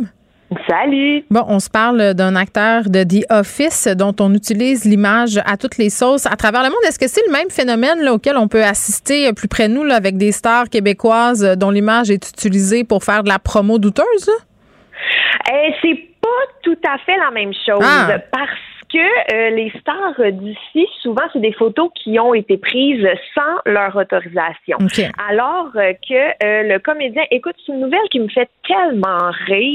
Oh non. Et honnêtement, je sais pas par contre comment je réagirais si ça m'arrivait. Donc, tu l'as mentionné, c'est le comédien euh, BJ Novak qu'on a pu voir dans The Office. Et on peut voir sa face sur des produits de toutes sortes à travers le monde.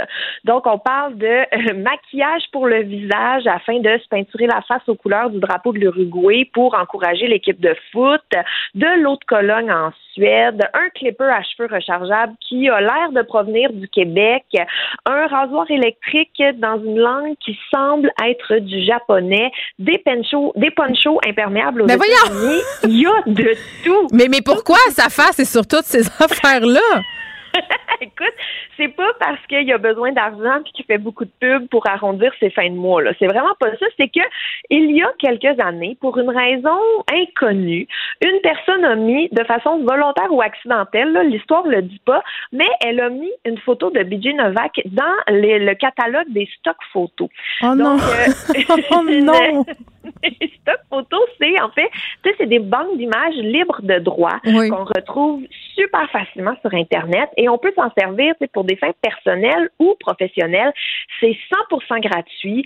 On a le droit de s'en servir et il y a beaucoup d'entreprises qui font appel. C'est des photos souvent très génériques. Oui, là. la madame qui mange sa salade en riant, là, étant la représentation de cette photo-là par excellence euh, de la stock photo. Exact. Alors lui, sa face s'est retrouvée là. Et euh, on s'entend, là, lui, il est connu, il pourrait super facilement euh, faire la demande de retirer sa photo de la banque et c'est réglé. Mais, euh, mais il a un très bon sens de l'humour et d'autodérision. Il a précisé dans ses stories Instagram que ça l'amuse beaucoup trop pour intervenir. Alors, euh, il laisse ça aller. Ouais, Jusqu'à temps que sa face se retrouve sur un produit qui fait pas son affaire, peut-être. C'est ça aussi à un moment donné. là. C'est vrai que pour le moment, c'est assez drôle. C'est des ponchos, tout ça, c'est inoffensif. Là. Oui, exact. Mais si jamais il se retrouve avec une crème euh, pour les hémorroïdes ou autre chose, on repassera. Mais pour l'instant, lui, il trouve ça ultra drôle et il encourage les gens à y envoyer des photos de lui si jamais il croise des produits avec son visage. Ça me fait tellement rire. Il y a un ami à moi euh, qui avait vraiment pas beaucoup d'argent dans le temps de l'université, puis c'était un beau bonhomme, tu sais, puis il avait participé euh, à une publicité pour une chaîne de boutiques euh, d'objets érotiques pour les adultes. Là, évidemment, euh, les objets érotiques, toujours pour les adultes. Je vois pas pourquoi je le précise. Je pense que je veux que ça soit très, très clair. Donc, il avait fait une pub avec euh, une autre fille. Il jouait un couple, mais cette pub-là, gars, pour de vrai, là, est encore en onde aujourd'hui. Des fois, je la vois passer. Ben non. Non, non, je te jure, on, on rit tellement avec ça, là. Sérieusement, genre quelque chose comme 15 ans après, euh, momentanément, parfois, on revoit mon ami puis sa fausse blonde magasiner des dildos puis de la lingerie fine. Puis ce gars-là est rendu qui travaille dans une job vraiment très, très sérieuse. puis ça le suit. Je trouve ça, mais, il trou- mais il trouve ça hilarant. Donc, heureusement, euh, il voit ça d'un bon oeil, mais ça me fait un peu penser à cette situation-là. Eh Donc, toujours penser, euh, tu sais, puis Madonna aussi qui avait fait des photos d'art là, pendant qu'elle était euh, fauchée à New York, euh, c'était fait payer par des, Oui. des photographes. Puis là, à un moment donné, on sort ça. Toujours penser que ça peut être ressorti, hein, ces petites collaborations-là, à un moment donné, euh, si on devient important. Bon, lui, dans son cas, il est déjà important, là, mais je, je, je salue euh, son sens de l'humour. On va parler de TikTok, puis quand on parle de TikTok, Gab, ça me fait toujours rire parce que, tu sais, on est deux madames, puis j'ai pas l'impression qu'on comprend exactement. Moi, j'ai un compte TikTok désormais, je pense que ça fait quelque chose comme trois semaines. Je ne suis non, mais euh, je, je fais pas de TikTok, là. je ne suis qu'une observatrice. Euh, c'est bon, à part mon premier constat que c'est un vortex duquel il est difficile de sortir. Euh, il y a beaucoup de contenu intéressant, mais mais il y a aussi des challenges sur TikTok. Euh, il y a aussi des modes. Euh, par exemple, un moment donné là, euh, là c'est les cristaux. Tout le monde veut des cristaux. Il y, a- il y a comme des tendances. Et là, tu me parles d'une Oui. tendance un peu particulière. Hey, écoute, moi, euh, grande fan de TikTok. Ah, t'es sur les TikTok, toi? Ah oui, oui, je participe j'aime ça, j'en ai fait, j'adore ça. Puis je trouve que TikTok, c'est comme la meilleure représentation d'Internet parce que, comme tu disais, il y a des trucs vraiment cool, Oui, vraiment drôles. J'aime vraiment ça, pour vrai. Mais il y a aussi, comme sur Internet, euh, des trucs que tu- qui te font secouer la tête en disant ben non, je peux pas croire que quelqu'un s'est filmé en faisant ça. Et ça m'amène à la mode la plus récente qui consiste, Geneviève, à se rentrer des gousses d'ail dans les narines afin de se nettoyer le nez. Mais oui, on arc. Ben, premièrement, arc, ça doit puer. Puis deux, euh, c'est dangereux que ça reste pogné. Là, les médecins sont déjà assez occupés en ce moment avec tous les objets que les gens se rendent dans le rectum. Je pense qu'ils n'ont pas besoin des objets qu'on se rende dans le nez en plus. là. Pas besoin d'en rajouter, je suis très d'accord avec toi. En fait, c'est Je sais une pas si tu as déjà personne- écouté la télé-réalité euh, qui portait sur les accidents sexuels à Canal D. Là. Ah, Mais moi, non, après. ça. Oui, le, euh, le sexe m'a envoyé à l'urgence. Je pense que c'était ça Ah. euh, le titre de l'émission. Du contenu de grande qualité, donc, où j'ai pu constater que les gens aimaient ça, se rentrer des affaires. C'est pour ça que je dis ça. C'est pas parce que c'est pas par expérience que je te parle. c'est pas une expérience personnelle. Non. Mais écoute, c'est une personne, et là je tiens à le préciser, une personne non médicalement qualifiée. Ben oui, euh, ben je pense fait bien, hein? un- mais je tiens à le préciser, là. Mais elle a fait une vidéo en se mettant justement là des gousses d'ail dans le nez, puis en disant écoutez, c'est fantastique, ça va vous nettoyer les sinus en profondeur, essayez-le. Et là, évidemment, TikTok est viré fou. Tout le monde a essayé, tout le monde s'est filmé en essayant. Et moi, personnellement, j'ai pas été capable de regarder ces vidéos-là Mais parce c'est que dégueulasse. c'est dégueulasse. C'est dégueulasse. De un, t'as une gousse d'ail dans chaque narine. T'as pas l'air d'être allé à l'université. Et de deux, après ça, ton nez il se met à couler à pleine puissance. C'est dégueulasse. Ah, Et là, juste, juste tu m'en parles, j'ai des frissons. Ah non, je le sais, c'est pas... euh, Des frissons d'horreur, là, je tiens à le préciser. Oui, oui. C'est vraiment, vraiment pas cute. Et là, il y a une médecin ORL qui a été questionnée. Une ORL, ça veut dire otorhinolaryngologiste, donc tout ce qui touche oreille, nez, gorge, cou, tête en général. Mhm. Et elle, elle a dit, c'est vrai que l'ail a beaucoup de qualité pour la santé, mais l'ail en gousse dans le nez ne fait pas partie des qualités qu'on reconnaît Quelle à surprise, quand même, hein? Ben écoute, mais c'est que quand tu te mets une gousse d'ail dans le nez, elle, expliquait que effectivement tu vas beaucoup morver, mais c'est parce que ta narine elle est bloquée. Ah, c'est comme pour. euh, c'est pas une détox du, euh, du sinus, là. Non, du tout. En fait, c'est un mécanisme de défense. Ben, Ta narine est bloquée, ton corps fait où on a un objet bloqué, nous devons le sortir. On va faire beaucoup de mucus pour qu'il glisse. C'est un mécanisme de défense. On n'est pas supposé faire ça. Et euh, elle disait aussi qu'on peut faire ben, de l'inflammation ou une irritation des muqueuses du nez euh, et des sinus, ce qui doit faire terriblement mal. Et comme tu l'as mentionné un peu plus tôt aussi, ben ça se peut que la gousse ça aille trop loin dans ton nez, ça reste coincé là. Hmm. Veux-tu vraiment être l'idiot qui va aller à l'urgence pour qu'une infirmière déjà super occupée te sorte une gousse d'ail du Ah, moi, je le laisserais là. Je le laisserais attendre très, très longtemps. Je peux te le dire, là. Il mordrait sur un chaud temps sur sa chaise en plastique d'urgence. Oh mon Dieu, tu sais, c'est tellement niaiseux. Et euh, la médecin précisait en fait que si tu es congestionné, vous êtes mieux d'y aller avec des méthodes classiques. Mm, l'eau la salée. solution. Mm. Oui, c'est ça. Solution saline, des petits push-push de pharmacie, de la soupe ou même un massage des sinus. Docteur aider. Maman a toujours raison. Euh, morale de l'histoire? Ben, ne prenez pas vos conseils médicaux sur TikTok. Il me semble que ça va de soi. À demain. Salut. Geneviève Peterson. Une animatrice pas comme les autres. Cube Radio. On est avec Michel Jean, euh, chef d'antenne et auteur, pour parler de son dernier bébé, son dernier livre, euh, Thio Tiake. Est-ce que, Michel, euh, je le prononce bien, premièrement, parce que j'avais tellement peur de le dire? Salut Geneviève. Non, en Salut. fait, c'est- ça a l'air pire que c'est. Tu suffit de remplacer le T par un G. OK. Ça donne Joe Jagger. OK, Joe euh, Jagger. Voilà, le tour est joué. On parle, on parle un excellent mot. Bon, parfait, parce que ça veut dire euh, Montréal en langue Montréal. morte. OK. euh, je veux qu'on commence par parler euh, de ton périple, Michel, que tu vis depuis déjà quelques mois. Là, moi, je te suis sur les médias sociaux, puis il me semble que tu es partout. Tu es partout. Euh, tu reviens de la foire du livre de Francfort, évidemment. tu es allé là-bas pour parler euh, de ton livre euh, Coucoum, qui connaît un succès fulgurant ici en Europe. Puis je disais au début de l'émission euh, à nos auditeurs que tu avais franchi le cap des 100 000 exemplaires. Puis je pense qu'il faut le souligner qu'au Québec, c'est un exploit. Bravo. Merci. Euh, le mérite en revient aux lecteurs et aux lectrices. Ben, ben- je le prends parce que ben oui. c'est comme un coup de cœur entre le Québec et Cocoum. Ben, comment tu le, tu le vis, ce, ce coup de cœur-là? Parce que c'est quand même un livre que tu as écrit euh, il y a quelques années, si je m'abuse. là. En Le- 2019, il est paru Cocoum. Ben, c'est ça, donc ça fait euh, deux ans. Comment tu le vis, ce succès-là, qui s'est transposé de l'autre côté là, de l'Atlantique? Ben, je dirais, Cocoum est sorti euh, en 2019. Quand il est, il est paru, personne n'en a parlé. Il y a eu vrai? euh, France Bornand en a parlé dans le journal de Montréal, c'est tout. Et euh, personne n'en a parlé, mais tu sais, le, le roman devait être pas pire parce que le bouche-à-oreille a fait son effet. Puis il, euh, on a réimprimé euh, plusieurs fois. On était rendu quand même à- après un an à 5500 copies, ce qui était quand même déjà là un, un best-seller selon les, les standards au Québec. Puis, tu sais, sans, sans visibilité, il a fait une semaine, genre, fin de palmarès chez Renaud Bré. Tu sais, ça n'a pas euh, pris d'assaut les palmarès, mais les gens s'en parlaient, puis je veux pas, le livre restait encore vivant. Et, euh, et à un moment donné, euh, il a gagné le prix France-Québec. Et là, ça a fait comme un boom. Puis, euh, il y a je pense à tout le monde en parle. Puis après ça, c'est arrivé ça au moment où, un peu après la mort de Joyce et Chacoan, qui avait choqué les gens. Et je pense que les gens étaient à la recherche d'informations et de réponses. Cocum était paru à ce moment-là. Cocum permet aux gens Ouais. de comprendre un peu l'autre côté de, de, de- de l'histoire du Canada, en réalité.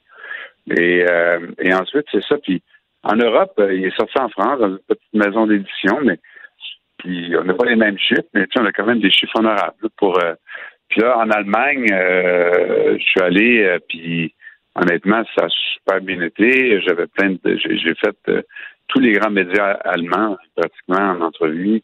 Puis j'étais dans mon hôtel, puis il y avait une madame à la TV qui faisait une critique de Cocom en allemand.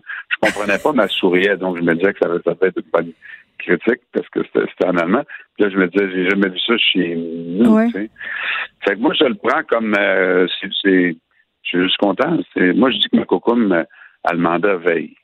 Ben, ben c'est fou Euh, parce que je la trouve, trouve extraordinaire ton anecdote de la, de la journaliste allemande qui parle de ton livre euh, puis que tu comprennes pas. Je, suis sur l'impression qu'il n'y a rien de plus international que l'ultra local. Ouais, mais tu sais, en, en effet, mais en même temps, c'est que dans- des fois dans l'ultra local, ça raconte quand même des histoires universelles. Exact. Et je pense que c'est ça qui marche quelque part. Sais, si, si le roman, tu sais, le, le roman parle de dépossession, parle d'injustice. Je veux dire, En Allemagne, ils comprennent ça. C'est en France aussi. Euh, si le roman parlait d'un sujet vraiment ponctuel que- que- qui nous intéressait que nous, tu sais, euh, la culture de telle affaire dans tel coin, là, les gens ne comprendraient pas, mais ça rejoint des valeurs qui sont qui sont universelles. Alors moi, euh, je suis juste content, là, puis je le prends comme ça a changé ma carrière littéraire dans le sens Mais oui, que- je le sais. Moi, j'ai tout vu ça aller depuis tellement longtemps. Tu sais, qu'on se connaît, Michel, je me rappelle, on allait au Ben Salon du Livre euh, au Nouveau-Brunswick. Puis, euh, écoute, moi, je commençais dans ce temps-là. Puis, c'est vrai qu'à la limite, t'étais même un peu snobé par le milieu littéraire. On peut-tu dire ça de même? Pas un peu, beaucoup snobé. Yes, je suis contente que t'en Ben parles. oui. Ben oui, ben Bon. non, c'est clair. Bon, Tu sais, Cocom a été, euh, je veux dire, il est nommé pour quatre prix en France. ouais. Il y en a un qu'on est finaliste, qu'on, les nouvelles, on me dit qu'on vont, vont être bonnes bientôt. Que si ça se confirme, on va en avoir gagné trois en France. Il a été nommé pour aucun prix littéraire et même pas finaliste au prix du salon, du, salon du livre du Lac-Saint-Jean, où le premier critère, c'est d'être un auteur originaire de la région. Oui. Ben écoute, moi je me rappellerai euh, toujours de l'ostination que j'ai eue avec eux autres quand ils me disaient que j'étais pas une auteure de la région parce que j'étais née à Québec. Alors, écoute. Écoute, ils ont donné des prix à des Gaspésiens qui enseignent au cégep là-bas. Ah, ben écoute, euh, moi, j'étais pas Saguenéenne. Et pourtant, mon roman euh, porte sur la vie au Saguenay. Mais écoute, on, on va laver notre linge sale une autre fois. Euh, parlons, parlons de ton bébé parce que c'est pour ça que tu es ici. Euh, tu dis que c'est en quelque sorte la, la suite de Cocom. Qu'est-ce que ça raconte, cette histoire-là? Ben, c'est la suite de Cocum parce que dans Cocum, en fait, c'est la sédentarisation forcée des Autochtones. On les voit donc la dépossession du territoire. Ils sont confinés aux réserves et là, les pensionnats prennent les enfants, les amènent, puis on voit le choc que ça donne aux communautés. Mais dans Joe Jaggy, les personnages, comme le personnage de d'Élie Michitanapeo, lui est trop jeune, il n'est pas allé au pensionnat, mais ses parents sont des anciens pensionnaires. Ouais. Donc, c'est la suite de Cocum dans le sens que on voit quelles ont été les conséquences C'est les des pensionnats dans les communautés. Et tu sais, quand on dit des grands mots comme c'est intergénérationnel, les gens comprennent pas trop c'est quoi. Mais c'est exactement ça. C'est que les parents sont allés au pensionnat, sont revenus de là brisés. Hmm. Ils ont, ça a eu des conséquences sur la façon dont ils ont élevé leurs enfants. Les enfants sortent de là, de cette éducation-là. OK, c'est le cycle qui se continue. Puis quand les gens regardent ça de l'extérieur, par exemple, une des conséquences, c'est l'itinérance à Montréal. Puis, puis à Québec, puis dans les grandes villes canadiennes, c'est pareil. Hmm. Puis quand les gens voient les Autochtones dans les rues, ils se disent pourquoi il y a autant d'Autochtones. Mais c'est vrai, on a de la misère à comprendre, comme personne blanche, pourquoi les Autochtones quittent leur communauté puis viennent au centre-ville de Montréal. C'est comme si c'était illogique. Ouais, ben, c'est ça. Alors, la vie dans les communautés, des fois, c'est difficile. Des fois, dans le cas des Inuits, hein, il y a des cas de gens qui viennent ici pour se faire soigner puis ont plus d'argent pour retourner chez eux. Hmm. Ça, ça coûte bien cher les billets puis qui se ramassent à la rue. Il y a plusieurs cas de gens qui, qui vivent ça. Puis, alors, j'ai voulu, quand on suit le- les personnages dans le roman, Ouais. dans le fond, on- c'est un peu ça qu'on voit. Comment ça se passe, qu'est-ce que c'est, qui sont ces gens-là. Et aussi, tu sais, il y a quand même des, des- des modèles positifs dans le roman. Des gens qui s'en sont sortis, des gens qui n'ont jamais été dans la rue, mais qui, qui, qui font du bénévolat. Puis j'en connais des gens comme ça. Parce que, tu sais, qui se sentent une responsabilité. Moi, j'ai vu euh, l'hiver passé au Square, Fi- au Square Cabot, justement, un itinérant que je connaissais, puis sa famille était descendue de, de, de, de, de Pessamit avec un manteau d'hiver, un habit de neige, des gants, etc. Mm. Plus, sinon, il l'a emmené au restaurant. Puis, tu sais, comme les gens, ils les laissent pas toujours tout seuls. Il y a un soutien, puis il y a une camaraderie, puis une solidarité qui s'organise entre Autochtones à tous les niveaux à Montréal, mais aussi pour les plus démunis. Est-ce que, parce que ça fait du bien de voir euh, cette lumière-là dans, dans ton histoire, justement, parce que, bon, euh, la réalité de, l'itinérance euh, chez les communautés autochtones, il y a certains membres des communautés qui sont un peu tannés, là, qu'on parle juste, justement, des côtés sombres euh, de, leur Ouais. co- de leur communauté. Est-ce que c'est important, justement, pour toi d'intégrer ça, le- un peu de lumière, justement? Oui.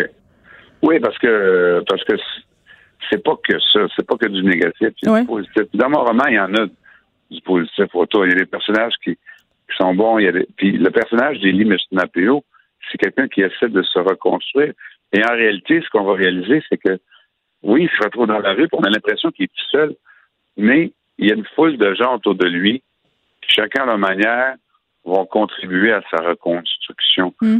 Sais, que ce soit en, en l'apaisant quand, il- quand il file mal, que ce soit en, Mm. en- en le poussant, que ce soit en, en l'aidant financièrement, en sortant de la rue, en faisant un. Et ça, c'est la réalité aussi. Alors, c'est pas que négatif. C'est, Puis pour moi, c'est bien important. Eh, Michel, ça fait longtemps que tu écris sur, sur ton identité euh, autochtone et tout ça. Euh, Peut-être c'était moins mis de l'avant le médiatiquement que, que maintenant. J'ai l'impression que tu es devenu comme une espèce de représentant euh, de ces communautés-là, de la communauté de Mastoyache euh, en, en particulier. Est-ce que est-ce que c'est lourd à porter? Est-ce que tu te sens comme que cette mission-là dont tu es investi euh, pourrait peut-être se retourner contre toi d'une certaine façon? Ça te fait-tu peur, ça? Non, parce que je me sens pas représentant. Pour moi, représentant, c'est, c'est Joséphine, c'est Joséphine Bacon? Natacha Canapé-Fontaine. Ouais, Ouais. ouais, à la rigueur, je- Natacha Canapé-Fontaine, tu sais, à la rigueur, c'est euh, Mélissa Moline-Dupuis, Mm. qui est militante. tu. Moi, euh, je me vois comme quelqu'un qui essaie de faire sa part de façon, je dirais, euh, malgré tout discrète, tu sais, je dire. Comme un passeur, un peu? mais- Hein? Comme un passeur, un peu? Pas, pas nécessairement un penseur, mais comme quelqu'un qui, qui essaie de raconter les histoires. Hmm. Avant, on le faisait oralement. Maintenant, moi, je le fais dans des livres. Puis à travers les livres, les romans, ben, tu sais, les gens peuvent en apprendre, puis Mm. peuvent voir les choses. Fait que, tu sais, je suis comme quelqu'un qui est un passeur plus qu'un... Un passeur, oui, pas un Oui, passeur. un passeur, c'est ce que j'ai Moi, dit. j'avais compris un passeur. non, non, un, passeur, euh, pas- comme passer les histoires, Ouais, c'est ce que je trouve intéressant. passeur. Eh, Ouais, ouais, ton personnage, Ellie, a été banni de sa communauté euh, à Natashquan. Dans l'entrevue que tu as faite, tout le monde en parle dimanche, tu en as parlé de ce côté-là, du fait que c'était vraiment très, très grave euh, de se faire bannir dans la culture autochtone. Peux-tu euh, réélaborer là-dessus? Ben, parce que les gens, souvent, puis c'est important pour moi aussi d'en parler dans le roman, parce Oui. que ça, les gens vont dire Ah, c'est euh, c'est une euh, la justice autochtone, bannir quelqu'un, rejeter, va-t'en des ménages de ville, il n'y a rien là, mais c'est mal connaître les Autochtones parce que les Autochtones, on parle pas d'un village, hein. on parle d'une communauté. Si tu parles de Pessamit, les gens, c'est pas le village de Pessamit, c'est la communauté de Pessamit. Pareil pour euh, chez, chez nous. Mm. Et, et, et, et les gens euh, ont grandi dans une communauté, il y a une mentalité qui est différente. Et se faire expulser de ça, c'est extrêmement difficile. Moi, j'ai un ami qui est, il est à Wendake. Puis un jour, il s'est fait offrir un poste assez prestigieux en France. Puis je dis, mais pourquoi t'es pas allé? Ben, il dit, Michel, tu penses pas, je peux pas quitter ma communauté. Fait que, tu sais, c'est ce sentiment. Fait que quand tu, tu t'es forcé, puis tu sors de prison, mais le bannissement, il, est parfois à vie. Je j'ai un ami qui était à Equatchnit, sur la côte nord, à Minga, puis dans le village, en rentrant, c'est un poteau, il y a la photo de deux gars bannis, interdits sur le territoire. Hmm. Alors, c'est sérieux. Puis, puis ça, ça, ça fait mal aux gens, ça aussi. Puis ça montre que les Autochtones sont capables de faire justice aussi, à leur manière, en punissant, à leur manière, euh, adaptée à qui ça. Sur ce même plateau, à Tout le monde en parle, il y avait l'ex-premier ministre du Canada, Jean Chrétien, qui a nié être au courant de ce qui se passait dans les pensionnats autochtones. Il a même référé à sa propre expérience de pensionnaire. Euh, a dit que pour lui, ça s'était bien passé. Euh, il a réitéré en entrevue là, ailleurs qu'il n'était pas au courant et que s'il l'avait su comme euh, ministre des Affaires indiennes, il aurait agi. Tu réagis comment à tout ça? Je ne fais pas de procès d'intention à M. Chrétien. Il dit qu'il n'était pas au courant. On va prendre son mot. C'est avec sa conscience et sa parole. Il dit je veux bien le croire qu'il était pourquoi. Tu sais, en même temps, il y a bien des gens dans ce temps dire, euh, euh, au, début des pensionnats, euh, j'en parle dans le, mon roman, je vais en parler encore à la fin, mais il y a des. il, y a, il y a le médecin en chef du Canada qui avait dénoncé Bryce la situation. Il a fait un rapport, il a expliqué tout ce qui se passait dans les pensionnats, comment ça se passait. Puis le gouvernement canadien, il a envoyé ça au gouvernement canadien, puis le gouvernement canadien a répondu en le renvoyant, en coupant son poste. Fait que ça te montre une idée. Le Canada est au courant parce que M. Chrétien l'était. Beaucoup de gens ne voulaient pas s'occuper de ça à cette hmm. époque-là euh, aussi. Ça, c'est correct, mais c'est juste qu'on ne peut pas quand même comparer quelqu'un qui s'en va. Euh, comme pensionnaire, un blanc, c'est ça, là. C'est pas le même genre de pensionnat. au pensionnat que les gens hmm. qui s'en vont, par exemple, ma famille qui était au pensionnat de Fort-Georges, c'est la cousine de ma mère qui raconte qu'elle s'est fait agresser tous les jours pendant huit ans par une religieuse. Puis euh, ces choses qui disaient qu'il mangeait du griot puis des, euh, des, des, des, fèves au lard, mais je veux dire, euh, la, nourriture, il en manquait chez les, euh, au pensionnat de que les cousines de ma me racontaient. C'était, mm. On peut pas comparer. Ça s'appelle pensionnat, mais comme je disais, ça s'appelle pensionnat, mais c'est pas une école. C'était une institution pour assigner les gens. C'est ça que c'était. Là, personne ne voulait vivre là. Pour faire un, génocide culturel, finalement. On, les comprend en lisant euh, Joe Jackie, euh, Les conséquences des pensionnats autochtones. C'est en librairie maintenant, chez, chez Libre Expression. Michel Jean, merci beaucoup de nous avoir parlé. Ça fait plaisir, Geneviève. Tout le temps content de te parler. Bye bye. Geneviève Peterson. Elle réécrit le scénario de l'actualité tous les jours vous écoutez Geneviève Peterson. Cube Radio. Léa Strisky. Mais je veux que tu le saches que ça a un effet. Mathieu Cyr. Ouais, mais ça, c'est vos traditions, ça. La rencontre. Il y a de l'éducation à faire. Faut avouer que je suis pour la démarche. La rencontre Strisky-Cyr. Bon, je me semble qu'on a beaucoup parlé de costumes euh, d'Halloween. Là. Je parlais euh, cette semaine beaucoup du costume de Squid Game. Par ailleurs, euh, juste vous dire pour la petite histoire, ceux qui ont suivi la saga des costumes, Jean-François Roberge, lui-même en personne, vient de se prononcer. Il est contre le bannissement des costumes dans les écoles au Québec, contre le bannissement en particulier du costume de Squid Game. Donc voilà, c'est dit. Même le ministre Roberge trouve que ça n'a pas de bon sens. Léa Mathieu, salut. Salut! Bon, on se parlera pas de costumes de Squid Game, on va parler des costumes euh, sexy. C'est mon ami Hugo Meunier qui faisait euh, un statut là-dessus. Il disait, il me semble que l'Halloween est pas vendu de la même façon à tout le monde. Euh, la presse aussi faisait un article en ce sens-là. En 2021, c'est encore ça, les petites madames, faut être sexy à Noël, puis les messieurs, ben c'est pas exactement la même affaire, Léa à l'Halloween, t'as dit Noël, elle dit sexy à Noël. Je ah, excuse-moi. Mais les, costumes de Noël aussi, euh, les costumes de Noël aussi, là, quand les petites mamans Noël, puis tout ça, là. Toutes les fêtes, les madames, il faut qu'on soit sexy. Exact, d'être un slutty Christmas. C'est ça qu'on se souhaite tous, qu'on se souhaite tous. Bonjour. Tout le temps. Euh, mon, mon, look au bureau, c'est slut corpo. Mon look à l'Halloween, c'est slut d'Halloween. C'est toujours ça. Yes.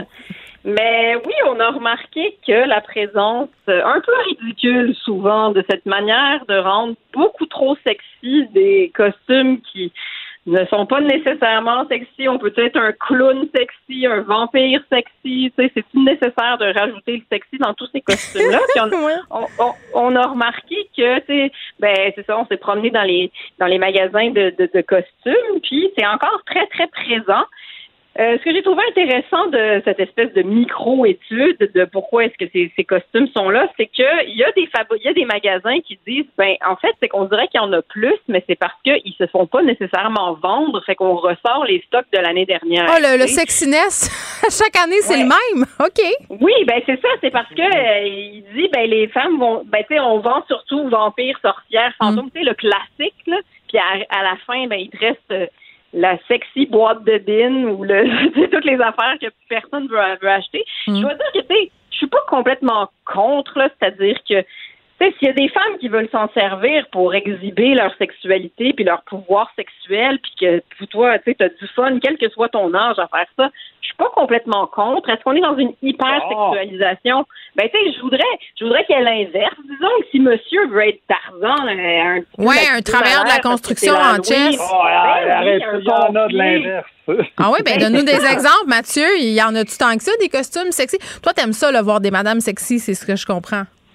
Ben, tout à fait. Tout comme la société. Je veux dire, je trouve ça drôle qu'on blâme l'Halloween quand, dans le fond, c'est tout le reste de l'année. C'est les 364 autres jours. C'est tout le temps ça. Exactement. C'est la madame sexy tout le euh, temps parce que parce que sur Instagram, il y en a de plus en plus. Partout, je veux dire, tu as de la pétasse au pied carré à l'île de l'amour, au dé, un peu partout, tu sais, euh, ultra make-upé, en donc la craque de, de boule remontée jusqu'au menton. Fait que tu sais, t'as ces images-là, t'as Kylie Jenner à longueur d'année, Megan Fox, tout ça, qui mettent des belles photos sexy partout sur les réseaux sociaux. Puis on voudrait que les filles se déguisent en Bob l'éponge à l'Halloween. Je veux dire, si on les bombarde de ces images-là en tant que société, c'est évident, surtout les adolescentes, que les filles de 14-15 ans vont vouloir ressembler à leurs idoles. Puis si leurs idoles, ben, c'est des filles sur Instagram qui ont qui exposent leurs attributs, puis c'est Kylie Jenner, etc., etc., parce que c'est les autres qui ont le plus d'exposure, ben c'est sûr que ça va aller vers ça. Fait que, en tant que société, c'est là qu'il faut changer. Puis je mets le blâme sur vous, les filles. ah, c'est le blâme sur nous. OK. OK. Je suis curieuse de t'entendre. Mm, mm, non, tu te hein? fais pas d'amis, euh, tu te fais pas une amie animatrice en tout cas. Vas-y, pourquoi c'est de ma faute ben si euh, je veux m'habiller sexy à l'Halloween? On va avoir de la bisbille. Je mets le blâme sur vous parce que souvent, les filles, vous parlez souvent de la, de la femme objet, comme quoi c'est dégradant, c'est dégueulasse, ça n'a pas sa place, la femme devrait être l'égale de l'homme, etc., etc. Je suis 1000% d'accord avec vous, mais où est-ce que je débarque? C'est que dès qu'il y a un dès qu'il y a un gala des Oliviers, un gala artiste ou n'importe quel gala, tu as le top 10 des plus belles robes en gros, puis t'as des filles qui écrivent Waouh, tellement belle ta robe, et toutes les Mais avoir une belle robe puis être avoir une belle robe puis être sexy, c'est comme deux choses différentes? Ben non, quand tu veux pas être une femme objet, tu t'en fous d'aller dans un gala avec une robe qui vaut pas 5 6 000 pièces, tu t'en fous de pas avoir le collier, tu t'en fous de pas avoir le tanning. Mais ça, c'est pas être une femme objet, c'est être tributaire de la société de consommation. Mais il y a une pression sociale, puis les filles, dans depuis quand même très, très longtemps, euh, la façon euh, euh, qu'on a de montrer notre valeur, entre guillemets, là, parce qu'avant qu'on n'avait pas de droit, il fallait se faire marier par un gars qui avait de l'allure, donc il fallait être belle pour attirer son attention. là, je réduis, là, mais il y a quand même plusieurs théories là-dessus et, et ben, d'études. Ben, il fallait avoir des dents. Oui, ben, ben c'est ça, mais je veux dire, aujourd'hui, le fait que les filles cèdent à cette pression sociale-là, de dire que c'est la faute des filles, Mathieu, je sais pas, là. Ben, je devrais voir combien il y a de followers qui suivent les, les, les influenceuses pour le fun. Oui, le, nombre de mais... le nombre de filles. Le magazine Filles d'aujourd'hui, puis les magazines Cool, puis tout ça, c'est des filles qui achètent ça. C'est des filles qui encouragent des filles qui s'exposent. Mais Mathieu... Un manager qui est en... Oui, vas-y. Léa, vas-y. Non, non, mais Mathieu, c'est parce que là, tu sais, il peut aussi y avoir de la féminité toxique. Là, c'est comme si tu disais que c'est la faute des gars s'ils parlent pas des abus sexuels qu'ils subissent dans la LNH, ou bien c'est la faute des gars. tout à fait. oui, mais attends, attends, attends. C'est de la faute. Je peux même dire mieux que ça, Léa. C'est de la faute des gars si on mange des ailes de poulet ultra spicy jusqu'à temps que notre rectum se transforme en volcan. Parce que, puis oui, mais... tout ça, c'est toute la masculinité toxique. T'as la même chose du côté des filles, puis votre pouet de plage, c'est de s'habiller en oui, mais... sexy à l'Halloween. Non, mais je veux dire, je suis d'accord, mais quand je te dis que c'est la faute des gars, c'est que quelque part, tu sais, j'en fais bien de souligner qu'il y a une part de responsabilité là-dedans, mais sauf que ça fait pas forcément changer le problème, tu sais. Je veux dire, de dire que c'est la faute des filles, c'est-à-dire qu'il y, a un côté toxique là-dedans aussi, là, qu'il faut forcément reconnaître, tu sais. Puis avec les costumes de, les, les costumes d'Halloween quand je disais que je suis pas complètement contre qu'on monte des attributs puis qu'on s'amuse. Puis écoute, c'est comme ça que tu t'amuses. Je vais pas le condamner, tu sais. Non, moi, j'en ai porté euh, des costumes sexy, mais, c'est quand je magasine un costume de pouliche pour ma fille de 11 ans, par exemple, puis que je me rends compte que le costume il est sexy. C'est là où je débarque un peu.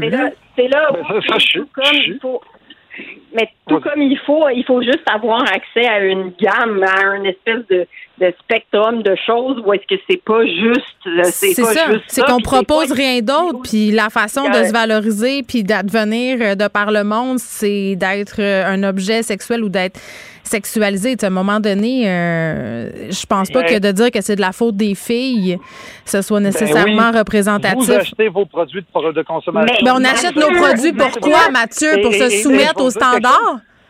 Mais pas juste ça, avec non, mais, Mathieu, c'est parce que. À chaque, à chaque fois que tu achètes quelque chose, tu votes. Quand tu achètes, tu votes. À chaque fois que tu achètes, tu votes.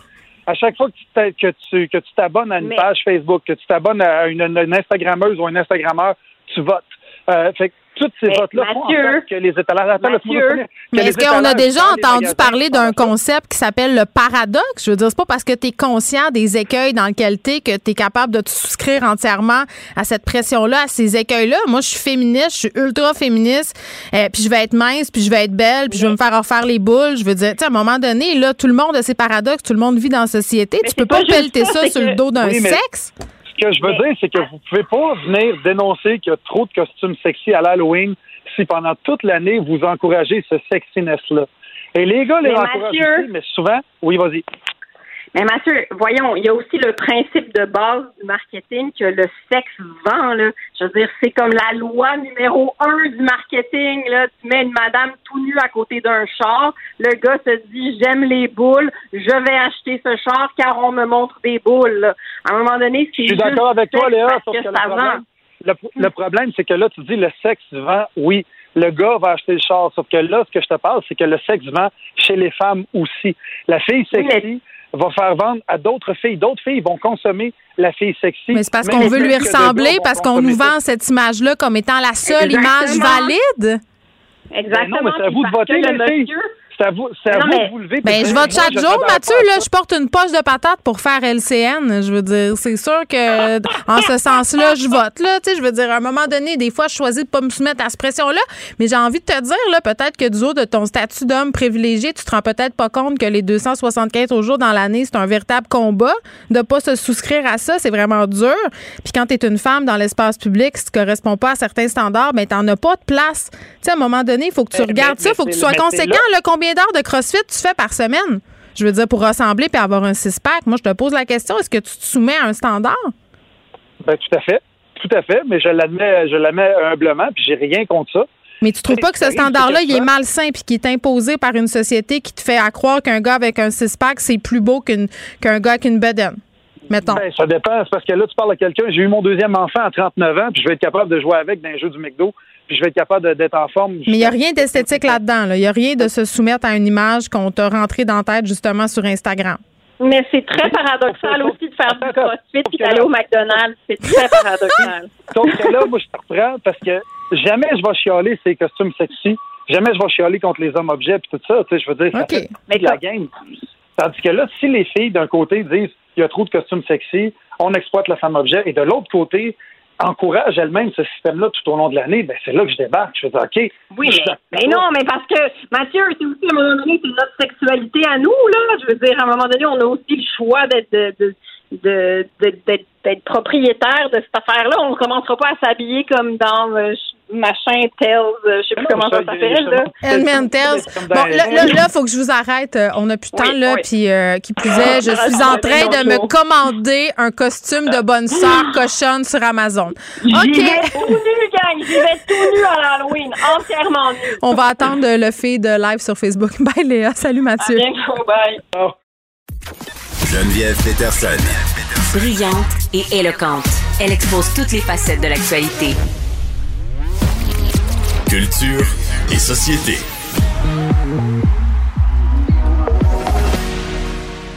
Annès Gertin-Lacroix, salut. Allô, Geneviève. On va se parler euh, de l'humoriste Phil Roy. On va jaser de Phil Roy, en fait, euh, Geneviève, qui euh, nous reviendra sous peu avec un nouveau spectacle, Philou. Donc, euh, je viens ai jasé. J'ai présenté ce matin des extraits avec Philippe Vincent Foisy, mais j'ai parlé aussi avec Phil Roy. Plus pour ça, je voulais mettre ça avec toi dans l'émission parce que je sais que c'est quelque chose qui va t'interpeller. On a souvent, toi et moi, parlé du poids. Et là, mm-hmm. récemment, Phil Roy a partagé sur ses médias sociaux un commentaire qu'il a reçu de la part d'un individu disant Ma mère trouve que tu aurais pris du poids depuis que ta blonde est enceinte. Est-ce que ça veut dire que tu veux suivre ta blonde comme la fameuse grossesse sympathique. Et là, le, message en soi, tu sais, tu vois que c'est pas méchant, là. C'est pas euh, t'es lettre, euh, t'es gros, euh, tu me dégueules. C'est pas ça. C'est vraiment un commentaire. Et là, Phil Roy a même pris la peine, Geneviève, de répondre. Et il a fait une capture d'écran disant, je suis conscient que tu dis pas ça méchamment, mais ça reste un commentaire qui peut quand même, tu sais, venir me, blesser, là, de se faire mais attends, pris moi, je trouve ça fou. Je trouve ça fou que les gens prennent la peine d'écrire ça. Ça, ça, on le sait déjà, ben ma position là-dessus. Mais en plus, dans ce message-là, le gars, il dit à Phil Roy, ma mère trouve que tu as pris du poids. Il dit ma mère, ça commence comme ça. C'est comme si, genre, je sais pas si c'est vrai ou si c'est un cas de mon ami fait dire ou mon ami a un problème. Ça, je sais pas.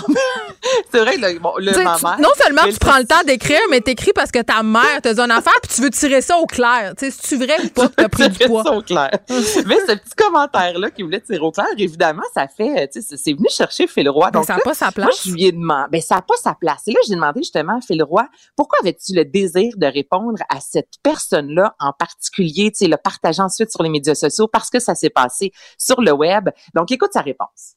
Lui, surtout, c'est que je sais tellement qu'il était pas dit méchamment que j'ai juste voulu prendre la peine de dire, mhm. mais tu vois, ça, là, pour moi, ça peut être blessant, même si ton intention. Moi, mettons les gens qui me parlent de grossesse sympathique, je fais comme, tu sais pas d'où je viens, tu sais pas que moi j'ai déjà pesé 310 livres, puis tu sais pas le chemin que ça que ça m'a pris me rendre là où j'en suis aujourd'hui, puis mm. tu sais pas c'était quoi mon humeur, puis l'amour personnel que j'avais moi-même envers moi-même à cette époque-là. Fait que tu ne sais pas que moi, chaque livre repris fait comme 15 parce que j'ai peur de me retrouver dans le même état d'esprit. C'est au-delà du poids, tu comprends? Fait que pour moi, quand on me dit oh, c'est sympathique, je fais que moi, là, prendre du poids, ça n'a rien de sympathique. Quand même, hein? Mais je, le trouve. Euh, je le trouve grand dans, dans ce qu'il dit puis, puis dans sa réponse parce qu'il y a bien des artistes. Là, on a eu une Mariana Mazza, par exemple, qui va dire des affaires comme Madame, je m'en calisse, puis euh, aller chez le bonhomme. Là. Euh, ce que je respecte totalement aussi, par ailleurs, c'est comme ça qu'elle sent. Mais lui, il a comme choisi la voie un peu de l'éducation, de la gentillesse en disant Hey, je sais que c'est pas pour blesser, mais ton commentaire, là, il me fait du mal. Puis voici ben pourquoi c'est pas une bonne idée d'écrire à des vedettes pour dire ça. Ben, écoute, il était pas obligé là, de faire ça. Là. Non, dans le message qui est publié à la fin, il dit Je t'écris avec aucune haine, aucune animosité, je t'assure, mais tu sais, sache qu'un commentaire qui pour toi semble banal, moi, ça me fait vraiment de la peine. Puis moi, ça m'a ramené. Euh, tu sais, tu as eu des enfants, hein, mon chum, il a pris quelques livres, tu comprends? Pendant la grossesse sympathique. ben oui. Il y a une grossesse sympathique, mais je, je revois, moi, des amis de Jean-Philippe qui arrivent à la maison des fois, puis qui tapent la bédaine en disant Ouais, une petite grossesse sympathique. Mais à longue, c'est pas le fun, Geneviève, se faire dire ça. Et on parle souvent du poids des femmes. Oui, dans la société, faut pas dire à quelqu'un qu'on a pris du poids, mais de plus en plus justement ça de l'avant, notamment au niveau masculin. Mais la fameuse phrase grossesse sympathique à l'égard d'un gars, même si souvent on veut dire que c'est une blague, peut-être faire attention à ça aussi. C'est vraiment ce que c'est venu, euh, je te dirais, euh, éveiller en moi cette situation-là de la fameuse grossesse sympathique. On dit pas ça, Geneviève. Ben, on dit pas ça. Puis, tu sais, ces temps-ci, je répète beaucoup qu'il faut prendre un grand respire collectif. Tu sais, à quel point tu as besoin d'écrire à quelqu'un euh, sur ce qu'apporte à TV, sur son chandail, sur son apparence physique, sur le fait que toi, tu l'aimes donc pas, puis que tu aimais mieux un tel, puis une autre. Je comprends pas à quoi ça sert? ce que ça vient combler comme besoin chez les gens? Est-ce que c'est parce qu'à cause des médias sociaux, on sent qu'il y a une proximité avec les vedettes? Euh, peut-être, mais moi, je pense que ça va être le temps là, que les gens connus se réalisent que le service après-vente, n'est pas nécessaire. moi, je, pense qu'il y a des gens qui vont débarquer euh, des médias sociaux très, très bientôt. Anaïs, merci beaucoup. À demain. Merci euh, à toute l'équipe. Merci à vous, les auditeurs. On se retrouve demain. Cube Radio.